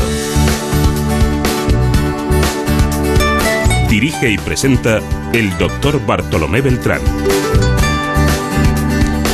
Nos adentramos en la segunda parte del programa para hablar de dos cánceres que ustedes conocen perfectamente, pero quizás no lo último, lo más vanguardista. Me refiero al cáncer de mama y el cáncer de ovario. Para el cáncer de mama nos acompaña el doctor Lorenzo Rabadán y la doctora Julia Camps. Trabajan los dos en un hospital de Madrid, concretamente en la unidad de radiodiagnóstico del Grupo Rivera Salud 1 y el otro en la unidad de mama. Así que con ellos vamos a desmenuzar este asunto, el cáncer de mama. Pero, eso sí, antes les invito a que conozcan este informe. El cáncer de mama ya es el tumor maligno más frecuente en el mundo por delante del de pulmón.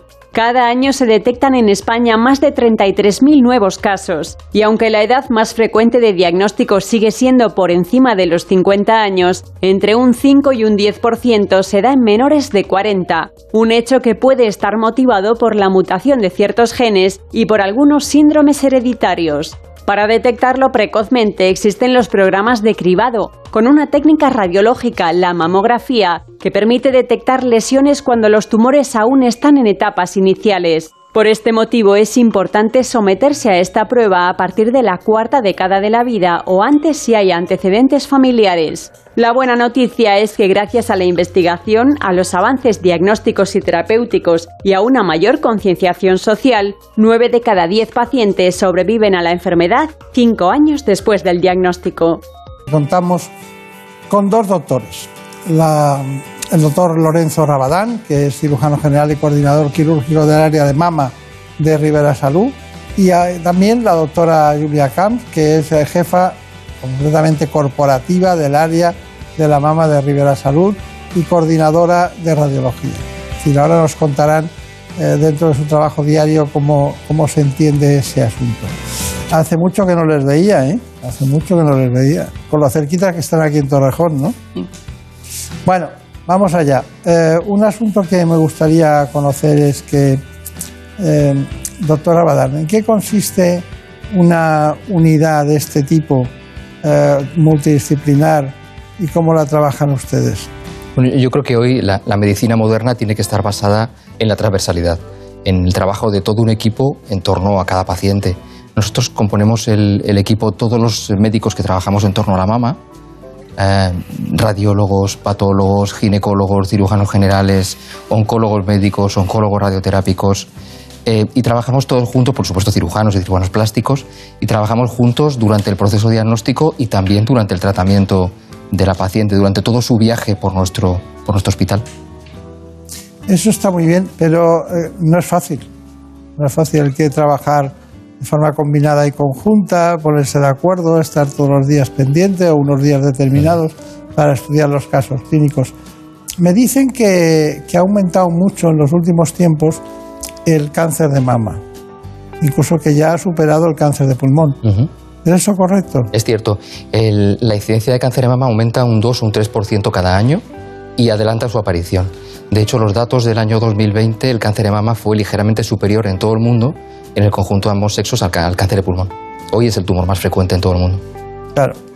Bueno, eh, la doctora Julia Camps es, un, jefa de, concretamente corporativa del área de mama eh, de Rivera Salud y coordinadora de radiología y está en el hospital de Torrejón también, lo mismo que el doctor Rabadán. Eh, ¿Cómo se consigue desde la radiología asumir una responsabilidad tan amplia? Me dicen que tiene usted mucho prestigio en el aspecto del radiodiagnóstico en el campo de la mama. Yo me acuerdo que cuando se veía algún tipo de imagen decías, bueno, puede ser y tal, pero cuando se veían microcalcificaciones decías, esto va a ser un cáncer, ¿no? ¿Cómo ha ido evolucionando ese proceso? Bueno, ha ido evolucionando yo creo que en dos sentidos. Por un lado, los radiólogos de mama somos cada vez más clínicos, es decir, estamos más eh, cerca del paciente, tomamos unas decisiones que realmente creo que impactan directamente sobre el paciente, somos nosotros quienes detectamos el cáncer realmente, sobre todo ahora en España que en los programas de cribado bueno, están, alcanzan al 100% de la población y son radiólogos los que detectan el cáncer. Y además, por otro lado, ha habido una serie de avances diagnósticos impresionantes, empezando por la resonancia magnética, tenemos ya la mamografía, ya no es la que era, lo veremos en este programa, y realmente todo eso en conjunto ha hecho que como especialidad hayamos, hayamos avanzado muchísimo y realmente creo que hoy por hoy estamos en primera línea eh, mm, en lo que se trata, en lo que es el, el diagnóstico del cáncer de mama.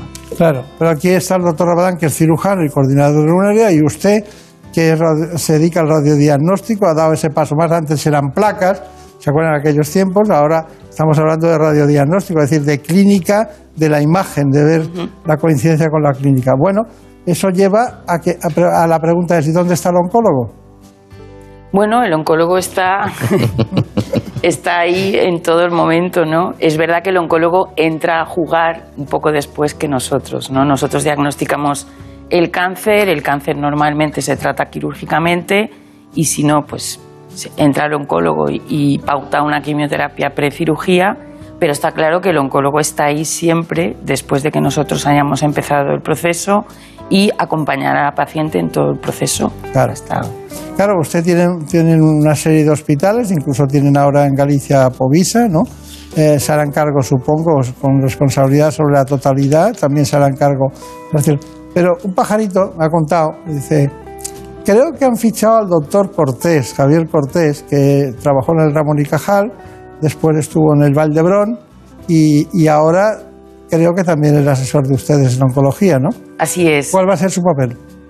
Bueno, su papel va a ser el de coordinador oncológico del área de la mama de Rivera. Nosotros tenemos cuatro grandes áreas ahora definidas, la radiológica, que la llevo yo, la quirúrgica, que la lleva el doctor Rabadán, la de anatomía patológica, que la lleva la doctora Laia Bernet, y la oncológica, que desde hace, la verdad es que pocas semanas, tenemos la suerte de trabajar con el equipo del doctor Javier Cortés, el International Breast Cancer Center.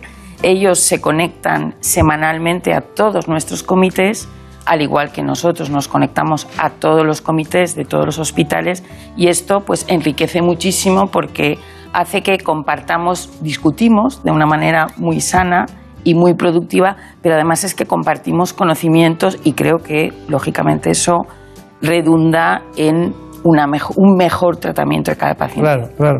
No, y además es muy curioso, pero eh, no, hay- no hace falta estar en cualquier lugar determinado para tener el conocimiento contigo y poderlo contar, porque ellos manejan los ensayos clínicos desde hace mucho tiempo y saben decir, saben verdades absolutas que es que no y verdades relativas que es que puede ser, ¿no? Entonces eso a, a ustedes les va muy bien, ¿no? En ese sentido. Efectivamente, la idea es que además incluyamos a toda paciente tenga criterios para ser incluida en un ensayo clínico.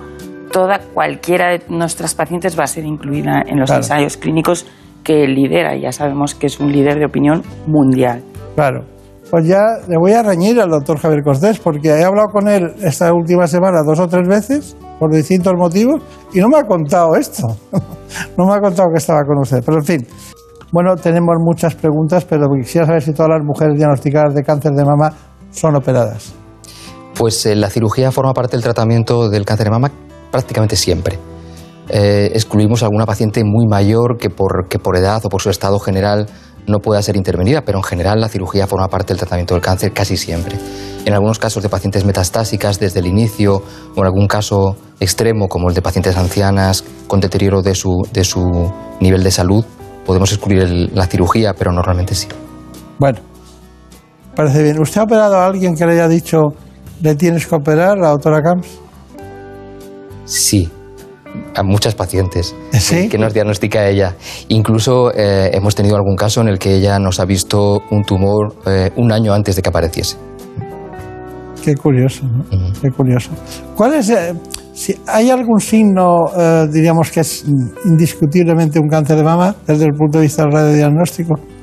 Sí, una, una lesión espiculada que decimos nosotros es como, como un coronavirus, digamos. ¿no? Yo creo que esa imagen la tiene todo el mundo. Es como un nódulo espiculado. Eso es un signo bastante certero de cáncer de Cáncer. mama. ¿Y los- los- ¿Las microcalcificaciones continúan también? Sí. Lo que pasa es que en eso somos menos buenos los radiólogos, es decir, hay una variabilidad diagnóstica más grande. Por eso ahora, ante la mínima duda, las biopsiamos todas. ¿Las qué? Las biopsiamos todas. Claro. Las microcalcificaciones son el negativo del cáncer, realmente es un, es un calcio residual. Lo que realmente es el, cal- el cáncer es lo que la rodea. Pero bueno. Luego hablaremos de eso, de, de la biopsia y de la anatomía patológica.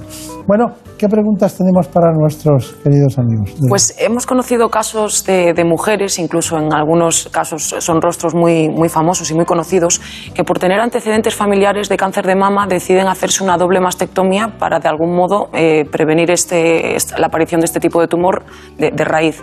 No sé si ustedes lo recomiendan y, de ser así, pues en qué consiste exactamente este, este proceso.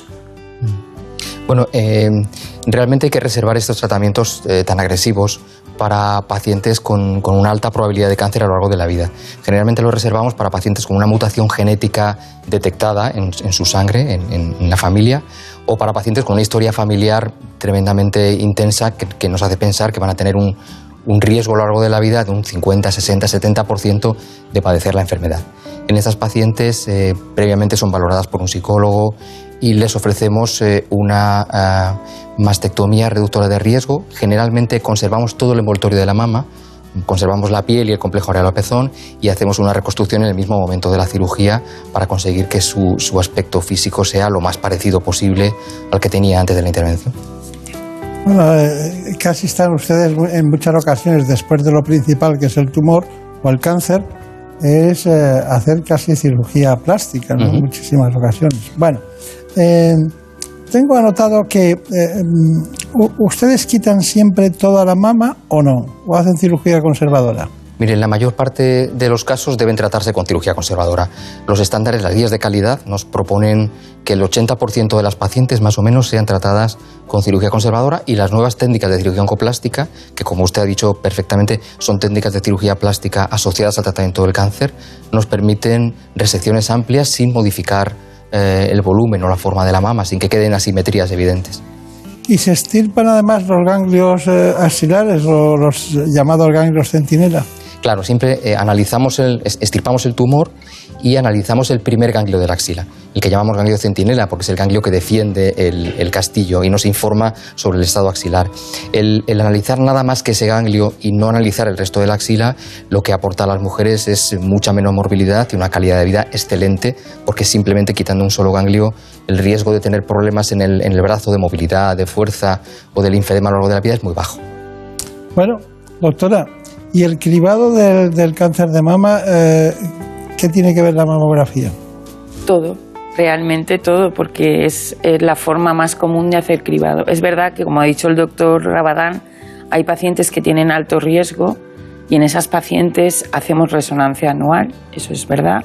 Y también es verdad que cada vez más los radiólogos nos estamos planteando cómo estratificar mejor a las pacientes para que no solo sea la edad la que indique una técnica de cribado, sino tengamos técnicas más exactas que puedan detectar los tumores antes de que den la cara. En ese sentido, es verdad que hay un estudio muy interesante holandés que ha, mm, ha hecho un estudio con resonancia en, en pacientes con mamas muy densas y ha demostrado en casi 8.000 pacientes que aquellas que se hicieron una resonancia se detectaron los tumores muchísimo antes que en el grupo que no se hizo resonancia.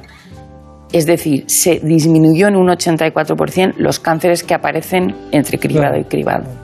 Nosotros hemos ido a su, a su unidad de la mano de la doctora Julia Camps eh, para que nos explique allí mismo las técnicas diagnósticas de, de las que son capaces de utilizar en este momento la historia. Disponemos de una tecnología, eh, la mamografía convencional, 2D digital, la tomosíntesis, que es un paso más allá de la mamografía digital, y además disponemos de la mamografía con contraste, que va mucho más allá de lo que es la detección morfológica de los tumores. Se realiza inyectando contraste iodado, que es el mismo contraste que se inyecta en el TAC, eh, a la paciente unos minutos antes de realizar la mamografía. Podemos realizar todas las proyecciones y estamos viendo que estamos detectando pequeños tumores que aparecen en el transcurso del seguimiento de una paciente con cáncer de mama que a lo mejor no darían la cara hasta dos años más tarde. Otra utilidad muy importante que tiene el mamógrafo con contraste es estadificar, es decir, ver la extensión exacta de un tumor en pacientes que tienen un cáncer de mama, a quienes hemos diagnosticado un cáncer de mama, pero no pueden entrar a la resonancia por muchísimas razones. Hay alrededor de un 15% de pacientes que no pueden entrar en la resonancia. Nosotros utilizamos esta tecnología para beneficiarnos de la exquisita imagen y extensión tumoral que nos da la mamografía con contraste, que no es igual, igual, igual que una resonancia, pero llega a unos niveles de exactitud diagnóstica muy parecidos. Muy bien, la doctora Julia Camps, de Alcoy. ¿Eh? Cerca de Alcoy, De de, cerca. Benilloba, sí. ¿Cómo se llama? Benilloba, Benilloba. Que, traducido así, que... hijo de loba. Ah. Beni es hijo de en árabe. Claro, en toda mi zona todos son Beni. Benidorm, Benidolé. Es que un- uno, el que entra allí no sale, ¿eh? Sí, exacto. En Alcoy, ¿eh? Somos un poco especiales. Sí, sí, ya, ya, ya- ya lo sé. Esa impresión me dio. Bueno, ¿alguna pregunta? Sí, pues están preocupados un poco por la prevención de este tipo de tumor. Entonces, un poco en línea con lo que usted nos comentaba. ¿A qué edad es recomendado entonces empezar a hacer estos, este tipo de, de exámenes? Y, y en caso de que no sea un tumor eso que nosotros nos estamos encontrando como un bultito, ¿qué, qué otra cosa podría ser? Si no es un tumor, el ecógrafo lo dice muy rápidamente. Normalmente, la mayoría de los casos son quistes o fibroadenomas. Los quistes no hay que hacer nada, son pequeñas bolsitas de líquido de agua, como si dijéramos. Los fibroadenomas, si hay cualquier duda, se hace una biopsia y aunque las, las guías internacionales dicen que hay que hacer un control hasta dos años, hay gente que ni siquiera lo hace y no pasa nada. Quiere decir que la probabilidad de malignidad es muy baja. Y después, en cuanto a la edad, pues bueno, los cribados empiezan a los 50 años en algunas provincias, en, en algunas áreas de salud en España. En la nuestra, en la comunidad valenciana, empiezan a los 45. Es verdad que es, es... Y sí que es verdad que ahí cada vez más se está diciendo que hay que bajar un poquito la edad de los cribados. Y por ese motivo, pues muchos ginecólogos y cirujanos recomiendan la primera mamografía alrededor de los 40 años. Está bien. No, no han subido ustedes el punto, ¿no? Se mantiene en 40 años. Bueno, es que antes de los 40 años Yo, realmente. yo decía, pensaba que podía llegarse hasta los 45, pero bueno, si son tan preventivistas, lo tienen que hacer a los 40, ¿no? Bueno, algunos epidemiólogos no estarán de acuerdo con estas cosas, ¿no? Es verdad que hay otros factores, si es una mama densa, Claro, si tiene claro, antecedentes. Claro. Bueno, la anatomía patológica siempre ha sido una cuestión que, bueno, no les ves, estamos esperando el resultado y hay gente trabajando denodadamente para que todo eso vaya coordinado, conjunto y con el informe, ah, porque no son, no son elementos, un trozo de anatomía de un paciente, no es eso. Es el, detrás subyace un paciente que tiene un problema. Laia Bernet es de esas, de las anatomopatólogas muy respetadas, que está lleva la anatomía patológica como coordinadora de todo el grupo y bueno, Elena Fernández Puyol no podía escapar de hacerle un reportaje. Una vez el radiólogo toma la biopsia en la paciente, el patólogo coge esa muestra, la procesa, esto requiere unos tiempos, generalmente toda la noche, y a partir de ahí se prepara el tejido para ser estudiado al microscopio. Y a partir de ahí empieza el verdadero trabajo del patólogo, que es intentar definir en esa muestra pequeñita de tejido que tenemos no solo el diagnóstico final de la paciente, sino además un montón de factores, entre ellos un montón de biomarcadores, que decidirán cuál es el tratamiento más adecuado para cada paciente. El proceso se va complicando para nosotros porque antes, donde hacíamos una técnica sencilla a la que llamamos hematoxilina eosina, la mirábamos al microscopio y con eso hacíamos un informe, ahora necesitamos técnicas complementarias y cada vez más que nos dan idea de que el tumor es algo vivo, no la fotografía que estamos viendo en ese momento al microscopio, sino que va cambiando en el tiempo y en cada momento tenemos que definir cómo se comporta, qué pronóstico va a tener y a qué va a responder, que puede ser hoy a una terapia y de aquí a un año, si hay una recidiva, otra terapia distinta. El patólogo interviene en distintos momentos del circuito, no solo cuando se hace la biopsia inicial, el día uno diríamos, sino que luego si la paciente es quirúrgica, se operará. Esa pieza que se extirpa en quirófano, el patólogo la va a estudiar muy bien para dar información sobre los márgenes quirúrgicos, sobre el tumor entero, no solo sobre el cilindrillo que vio en el momento inicial de la biopsia, y reevaluará todos los biomarcadores necesarios para definir la terapia. Hasta hace poquito el microscopio era la única herramienta del patólogo. La verdad que ahora estamos incorporando transcriptómica, incluso proteómica, por supuesto genómica, es decir, estamos aprendiendo a ver el tumor desde ópticas muy diferentes, que se complementan entre ellas. Antes diagnosticábamos tumores, ahora con la patología avanzada de precisión lo que hacemos es diagnosticar pacientes, es decir, a cada paciente eh, le hacemos su diagnóstico, no el de su enfermedad, porque interviene en la enfermedad un montón de factores más allá del tumor propiamente dicho. Gran explicación de la doctora Laia Bernet.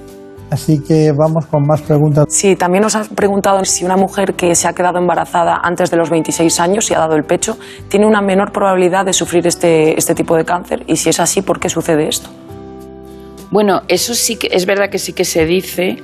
Hay un patólogo, el doctor Russo, un patólogo argentino que trabaja en Filadelfia, que ha estudiado mucho, eh, digamos, ese tema. Que los argentinos estudian mucho también. ¿eh? Y la verdad es que son muy buenos, Son buenos, muy buenos profesionales. Y por- parece ser que se segregan una serie de factores que predisponen o que de alguna manera protegen contra el cáncer. Sí, Esto es, sí que es un, uno de los factores, incluso hasta la cera del oído eh, he llegado a leer yo, pero sí es uno de los factores que protege. Está bien. Bueno, doctor Ramadán, conclusiones. Bueno, yo hablaría de lo que nos diferencia de los demás. Eh, nosotros al trabajar de manera transversal somos casi 50 personas trabajando, casi 50 profesionales en el área global de la mama eh, de Rivera y cuatro superespecialistas que coordinamos todo el proceso. Podemos trasladar y aportar valor a cada una de las pacientes que se operan en nuestros centros independientemente de donde esté. Para que se hagan una idea de cómo son mis semanas, yo viajo a nuestros hospitales de Alicante, viajo a nuestros hospitales de Vigo para apoyar a mis compañeros allí en casos concretos y ponemos a disposición de todas las pacientes eh, nuestro mejor saber hacer. Muy bien. Doctora. Pues bueno, en la misma línea que el doctor Rabadán, yo quiero decir que además de eh, apostar constantemente por la innovación tecnológica y, por ejemplo, en el caso de la mamografía con contraste, ahí tenemos eh, una demostración de que estamos ahí en la última tecnología y a la última. Además de esto, hay una innovación, como ha dicho Lorenzo, en la manera de trabajar. Ahora ya trabajamos todos con todos, nos conectamos todos con todos en remoto y compartimos conocimiento y experiencia. Eso está bien. Conocimiento y experiencia.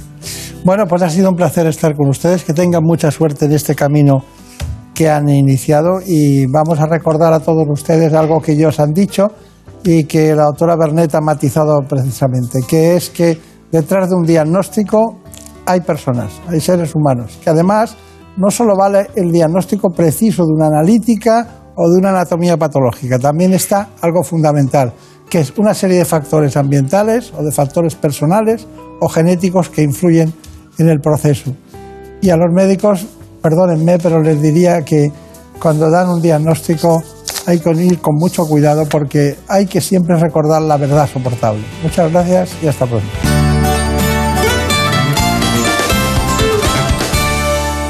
¿Conoces la relación entre cuidar de tu hogar y cuidar de ti? En Murprotec sabemos que cuando eliminamos las humedades de forma definitiva de tu hogar estamos cuidando de ti y de tu familia. Una vivienda libre de humedades es sana y segura. Llámanos al 930 1130 o accede en murprotec.es. Cuidando de tu hogar, cuidamos de ti.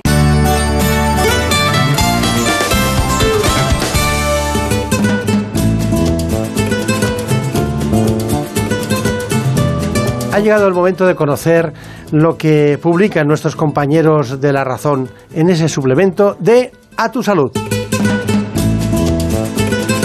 Saludos desde La Razón.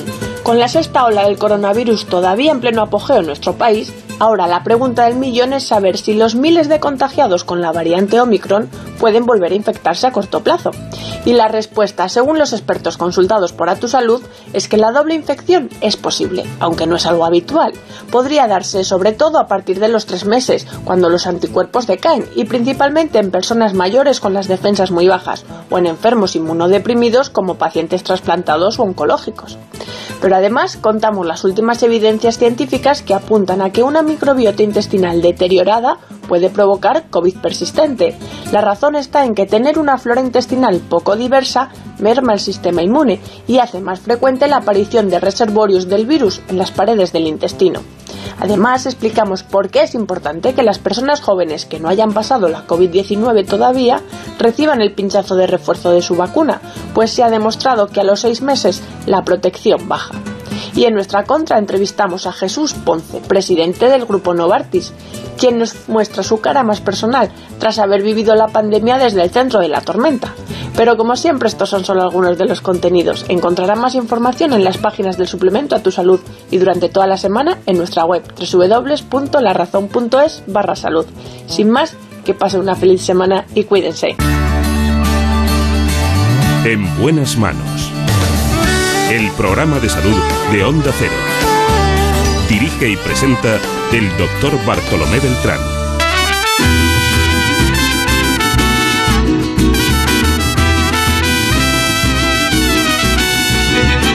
Muy bien, Daniel Solís.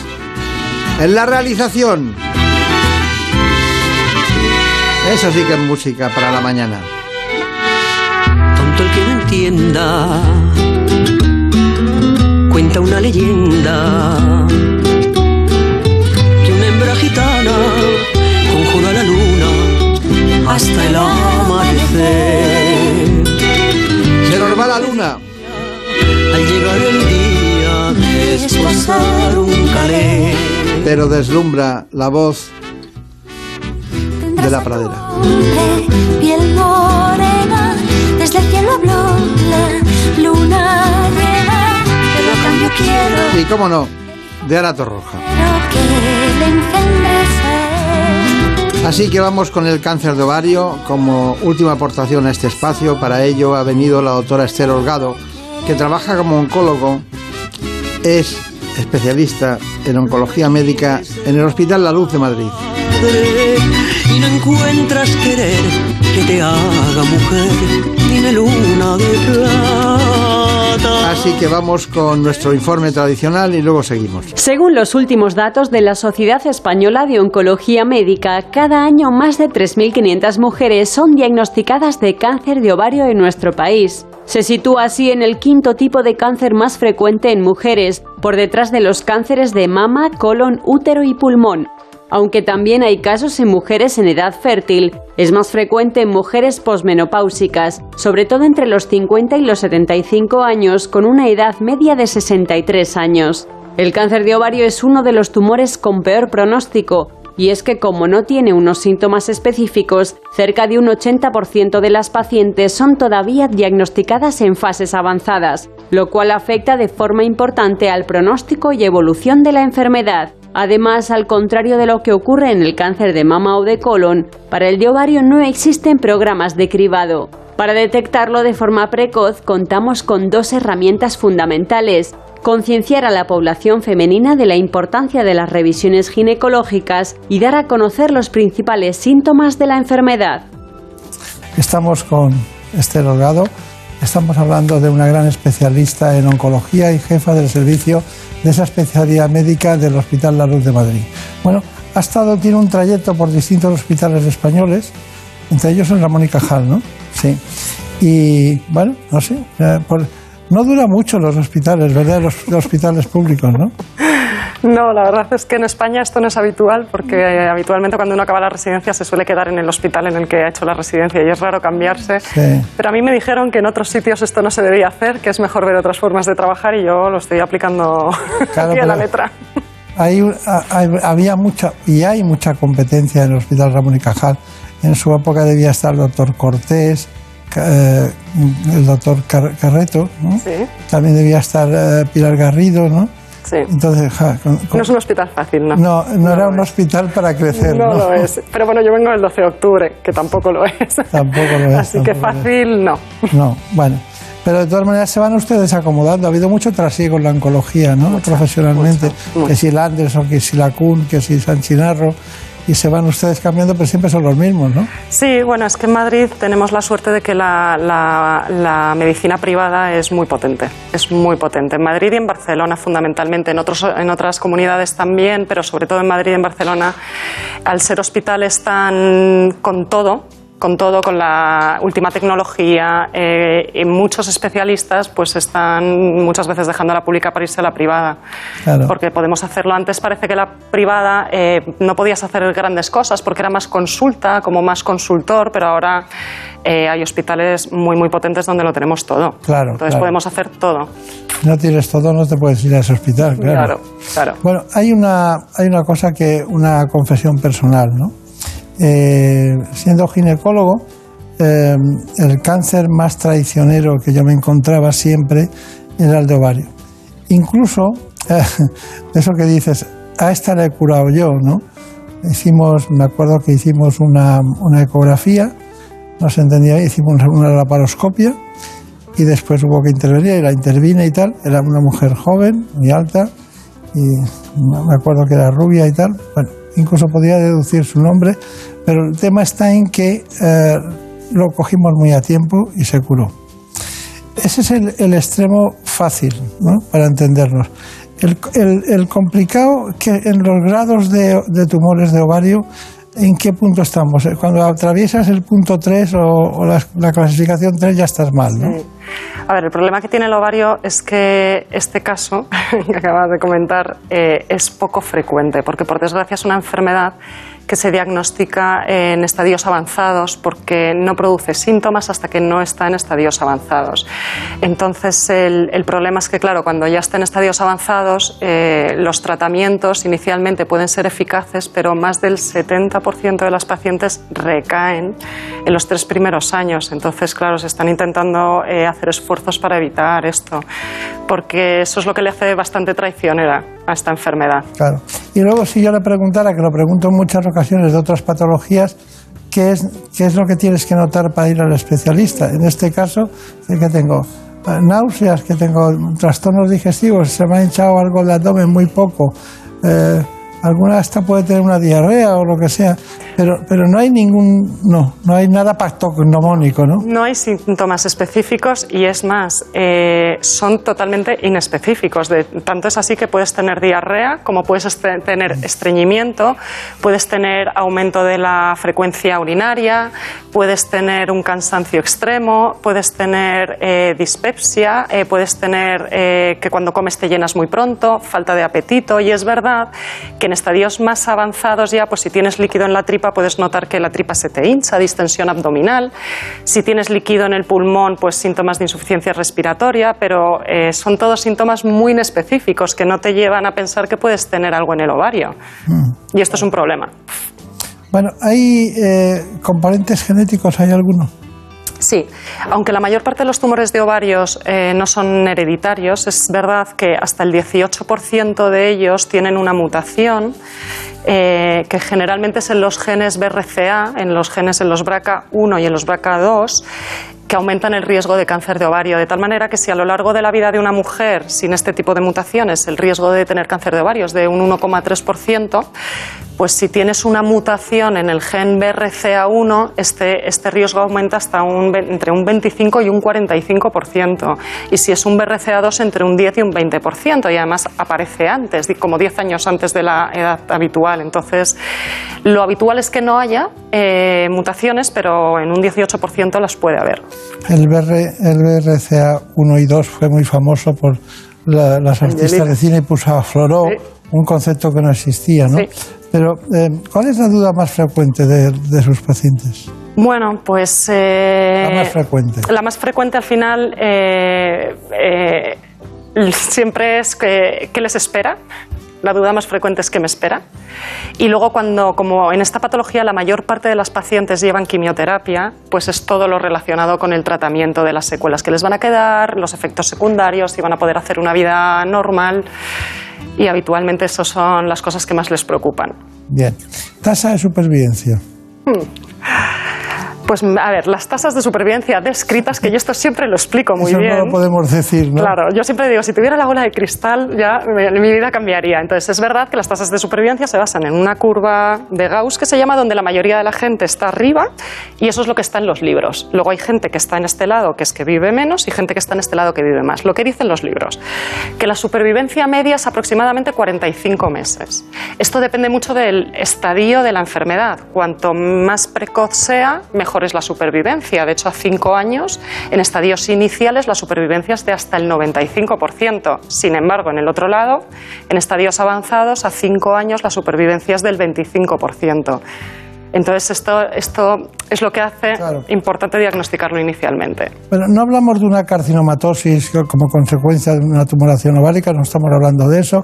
Eh, Una mujer con ascitis que está muy bien estudiada anatomopatológicamente, no. Estamos hablando ahora de cuál es el punto de inflexión de un paso irremediable, difícil de volver para atrás y el punto, a lo mejor no le gusta hablar de eso, pero eh, mm, tengo entendido que puede estar afectado un ovario y la, y la trompa, un ovario y las dos trompas, los dos ovarios y las dos trompas.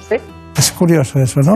Entonces, ¿cuál es- a partir de ahí es cuando empieza el problema. Si, Sí, de hecho, yo diría eh, que el problema no existe, existiendo siempre, pero hay menor problema en los estadios 1A, que eso es cuando afecta a un ovario, Claro. que son las excepciones, por desgracia, que suele ser cuando eh, haces el diagnóstico eh, como Casual. hallazgo incidental, efectivamente, casual. Es- En el resto ya, la mayoría de los pacientes se llevan su cirugía completa, su quimioterapia y, por lo tanto, es muy triste ese, ese cáncer, ¿verdad? Es complicado, es complicado porque no hay screening, eh, porque, por ejemplo, la inmunoterapia que tanto se está instaurando en muchos Sí. tipos de tumores, en el ovario no. No. se está viendo que funcione bien. En un inicio, si haces una buena cirugía y pones un tratamiento, parece que las pacientes están bien, pero luego recaen. Entonces es una enfermedad, eh, es que la palabra que me sale no puedo decirla aquí, pero es una enfermedad com- complicada. Maléfica, perniciosa y, y- y difícil. Fastidiada, es una enfermedad Fast- fastidiada, fastidiada. sí. Bueno, estaba comentando con la doctora Esther Holgado asuntos en relación con el ovario. Es el tumor ginecológico con más mortalidad por delante del de cáncer de cuello, ¿no? Es, es así. Bueno, ¿qué preguntas tenemos? Pues tenemos una consulta de una mujer que ha superado un cáncer de, de ovario y nos comenta que ahora le han recomendado estar más pendiente que nunca a su pecho, porque de algún modo ahora tiene un mayor riesgo de desarrollar un cáncer de mama. Entonces nos pregunta si usted nos podría explicar un poco esta correlación. A ver, la correlación es fundamentalmente en aquellas pacientes que tienen mutación del gen BRCA 1 o 2, porque se ha visto que aquellas pacientes que tienen mutación en alguno de estos genes tienen más riesgo de tener cáncer de ovario y también de mama. Entonces, en principio, eh, el, seguimiento del cáncer de mama se lo deberían hacer todas las mujeres, independientemente de- del, cáncer de ovario. Es cierto que si tiene la mutación en este gen, los protocolos de seguimiento son diferentes porque son, eh, es un seguimiento más estrecho. Y por lo tanto, bueno, pues eh, mientras tanto, lo que le diga su ginecólogo habitualmente. Así como la mama hay una cierta influencia de los estrógenos, en el ovario la hay.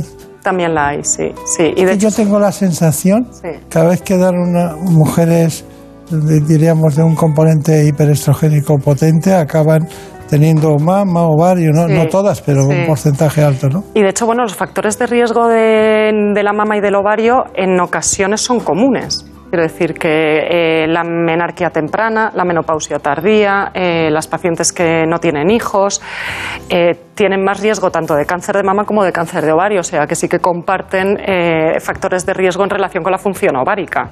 Claro, claro. Bueno, ya está, ya está. Brenda, ¿qué, qué preguntas tienes? ¿Hay más?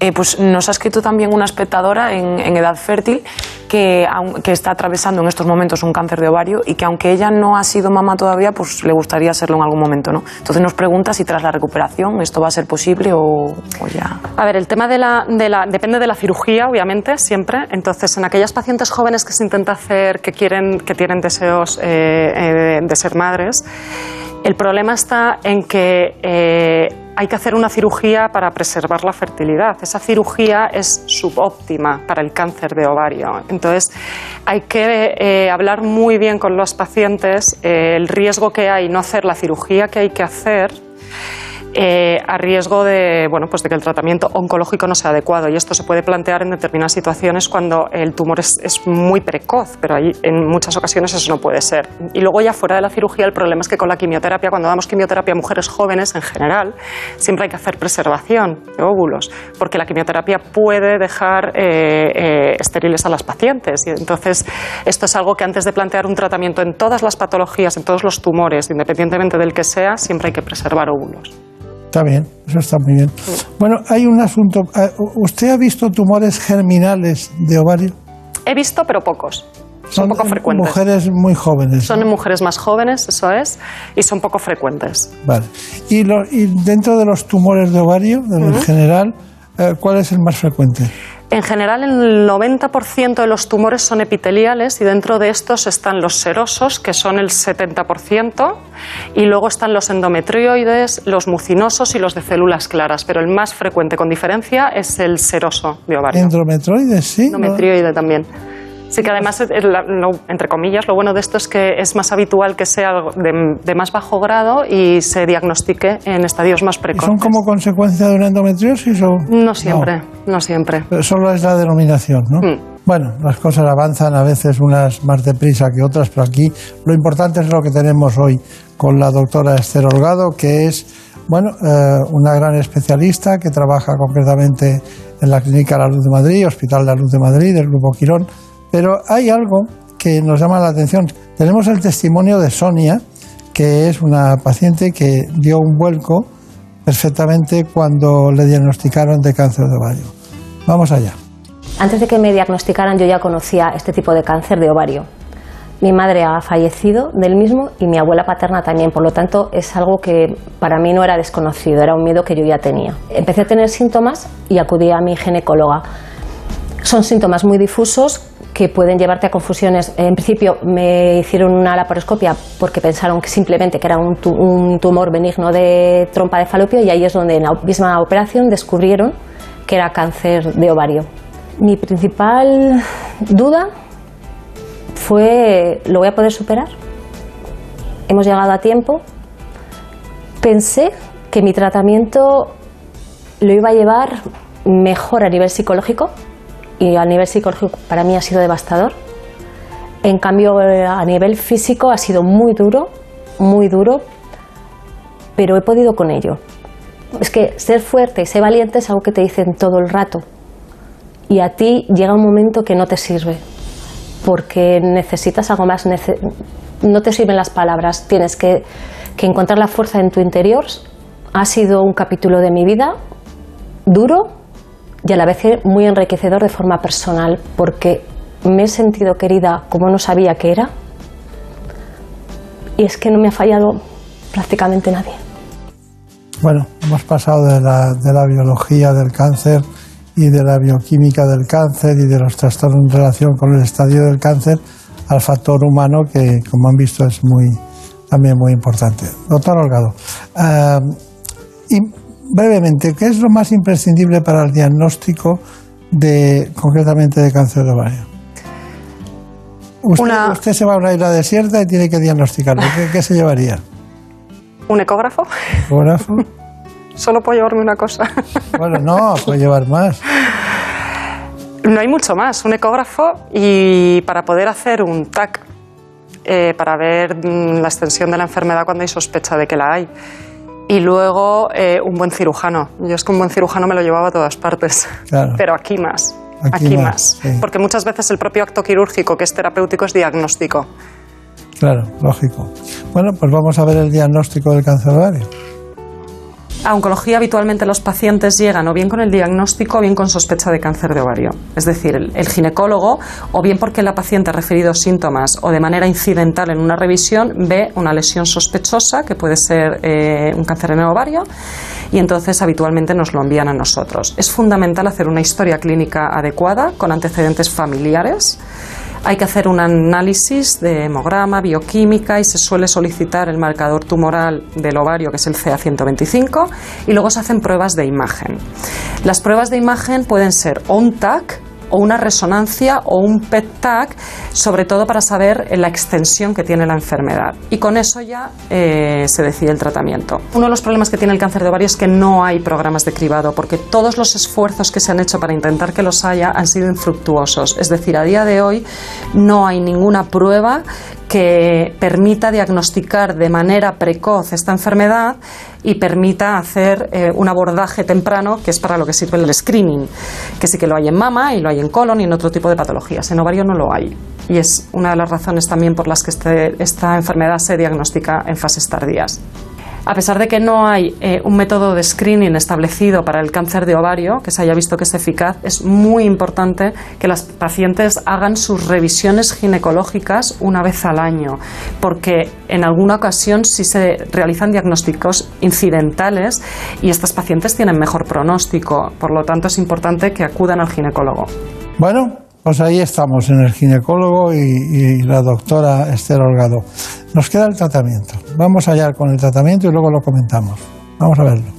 El tratamiento del cáncer de ovario debe ser multidisciplinario. Esto es fundamental, que significa que debe estar planificado por varios especialistas. Y los especialistas más importantes en esta patología son los eh, ginecólogos especializados en operar este tipo de patología. ¿Por qué? Porque en general, habitualmente, el tratamiento inicial del cáncer de ovario es con una cirugía. Y esta cirugía debe ser una cirugía óptima, que significa que se tiene que asegurar el quitar la mayor parte del tumor y que solo quede eh, un residuo tumoral menor de un centímetro o que no quede tumor. Y eso es lo que se llama cirugía óptima. Y esto es fundamental porque es lo que marca el pronóstico de las pacientes. En la mayoría de las ocasiones es, por la parotomía, porque la cavidad abdominal hay que verla muy bien, no solo los ovarios, los ovarios hay que quitarlos, las trompas hay que quitarlas, el útero hay que quitarlo, pero también hay que asegurarse que no hay implantes por el peritoneo, que es la capa que cubre el abdomen, y que no te dejas ningún tipo de eh, lesión en el abdomen. Entonces hay que hacer una visión general de todo lo que es la cavidad abdominal para ver el lomento, para ver el peritoneo y cualquier lesión sospechosa hay que quitarla. Después de la cirugía, las pacientes prácticamente, salvo en estadios muy precoces, reciben tratamiento adyuvante, que es el tratamiento que se da después de la cirugía, que habitualmente es quimioterapia. Se suelen dar seis ciclos de quimioterapia que se da cada tres semanas y luego, en función del estadio, se valora un tratamiento de mantenimiento. En algunas ocasiones la quimioterapia se da antes de la cirugía, que eso es tratamiento neoadyuvante, para disminuir el tumor y poder hacer la cirugía después y que esa cirugía sea óptima. ¿Cuándo se da quimioterapia neoadyuvante? Pues cuando el tumor es muy grande y no se garantiza una cirugía de inicio óptima o en situaciones pues, donde el paciente no está eh, en situación de tolerar una cirugía de inicio. Y los efectos secundarios fundamentales que tiene son eh, alopecia, es un tratamiento que produce caída de pelo siempre, produce astenia, que es cansancio, en algunas ocasiones produce vómitos, pero no es de las quimioterapias que más ganas de vomitar producen, pero sí que producen náuseas y vómitos, malestar digestivo, en ocasiones puede producir diarrea, en ocasiones puede producir bajada de defensas, anemia, eh, el sabor de las comidas puede cambiar, las pacientes pueden perder el apetito y fundamentalmente estos son los efectos secundarios. Bueno, doctor Holgado, eh, hemos visto todas las dimensiones del tratamiento, incluso los elementos que, como no hay cribado, que le llevan a la consulta. Pero hay una cuestión. ¿Qué, qué, qué utiliza usted? Eh, ¿Utiliza el cisplatino o qué utiliza? El carboplatino. El carboplatino. Sí, porque eh, se han visto en los estudios que el cisplatino no mejora el pronóstico, no aumenta la supervivencia ni la supervivencia libre de progresión y es más tóxico. Entonces el carboplatino es el equivalente eh, con mismos resultados y mm, algo más amable. Eh, el pero- perfil de seguridad. Pero en este caso, ¿eh? en, los, este casos, caso. en los casos de varios, en otros se utiliza mucho, ¿no? Sí. Y claro, es que provoca mucha nefro- nefrotoxicidad, Sí, es que el cisplatino- neurotoxicidad, distintos elementos que por eso lo desechan usted- ustedes. ¿no? Es que el cisplatino es de los fármacos que sí que produce ganas de vomitar, es altamente emético y produce muchas ganas de vomitar. Y el oído. Y el oído también, los acúfenos famosos que intentamos que no ocurran y a veces ocurren y eso sí que es una faena porque eso los lleva el paciente eh, Claro. muchas veces el resto de su vida. Muy bien, pues eh, vaya con mucho cuidado. Vamos a tomar nota ahora mismo. ¿Cuáles son sus conclusiones? Mis conclusiones son que eh, las mujeres tienen que hacerse revisiones ginecológicas, independientemente de que el cáncer de ovario no tenga eh, eh, cribado a día de hoy. Y que a pesar de todo, eh, la comunidad científica y los oncólogos en especial eh, no paramos de investigar eh, para intentar mejorar el pronóstico de nuestras pacientes y que poco a poco vamos consiguiendo pequeños logros. La supervivencia ahora no tiene nada que ver con la que había antes. Claro. Y los cirujanos también cada vez están más especializados y los tratamientos cada vez son mejores. Y yo estoy segura de que sin poder curar la enfermedad, que esto es algo que es muy complicado, la vamos a conseguir cronificar como estamos haciendo ya con otros tumores. Muy bien, perfecto, ya lo sabemos todo, pero una pregunta muy especial. Eh, ¿Le gusta estar en la misma clínica que estuvo su padre? Yo me siento muy, muy orgullosa. Lo que no me gusta es. eh, me gusta. soy- me siento orgullosa de ser la hija de. Pero no te me ha costado mucho esfuerzo. Entonces, a mí nadie jamás en la vida me ha regalado nada. Entonces, eso es lo que no me gusta. Pero para mí es un orgullo ver a aquellos pacientes y a aquella gente que a mi padre le adoran, porque mi padre es especial. Y lo ha sido toda la vida. Sí, el mío también, ¿eh? Grandísimo oncólogo. Todos los padres son especiales. No, pero es que mi padre es, es, es- ha sido un grandísimo oncólogo Bueno. y una grandísima persona. Pues nada, ya sabe usted, de recuerdos a los dos, a su padre y a su madre. Muchísimas gracias por haber estado con nosotros. Gracias a vosotros. Y muchísima suerte, ¿eh? que le Muchas vaya muy bien. gracias. Y ya saben, siempre buscando los mejores especialistas, sean hijos o sean los padres de los futuros hijos, no nos da igual. Aquí lo importante es el conocimiento. Muchas gracias y hasta pronto. En buenas manos. El programa de salud de Onda Cero. Dirige y presenta el doctor Bartolomé Beltrán. Por un beso tuyo, contigo me voy. No me lo pregunto, contigo me voy. Que se me fue del alma, contigo me voy. Ustedes ya lo saben, siempre nos vamos dando besos. Y siempre, semana a semana.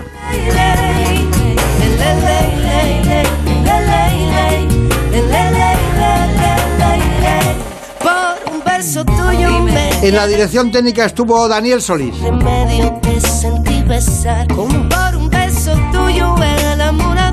En la producción general de este espacio, Marta López Llorente.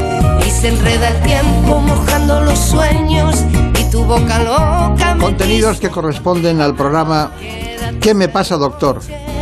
Lo emitimos en la sexta, de 9 a 10 de la mañana todos los domingos. Así que allí les esperamos, como siempre.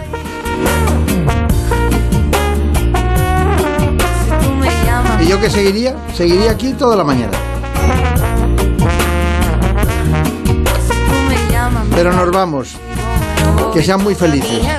salieron estrellas que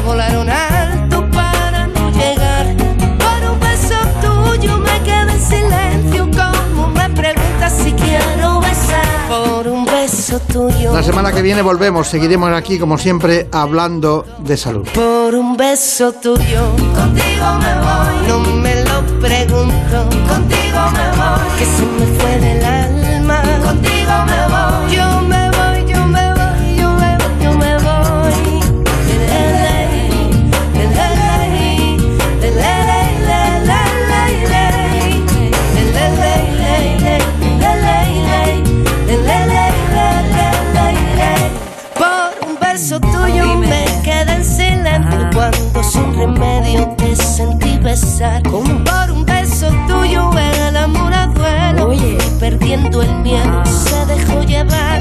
Y se enreda el tiempo mojando los sueños. Y tu boca loca me quiso engañar.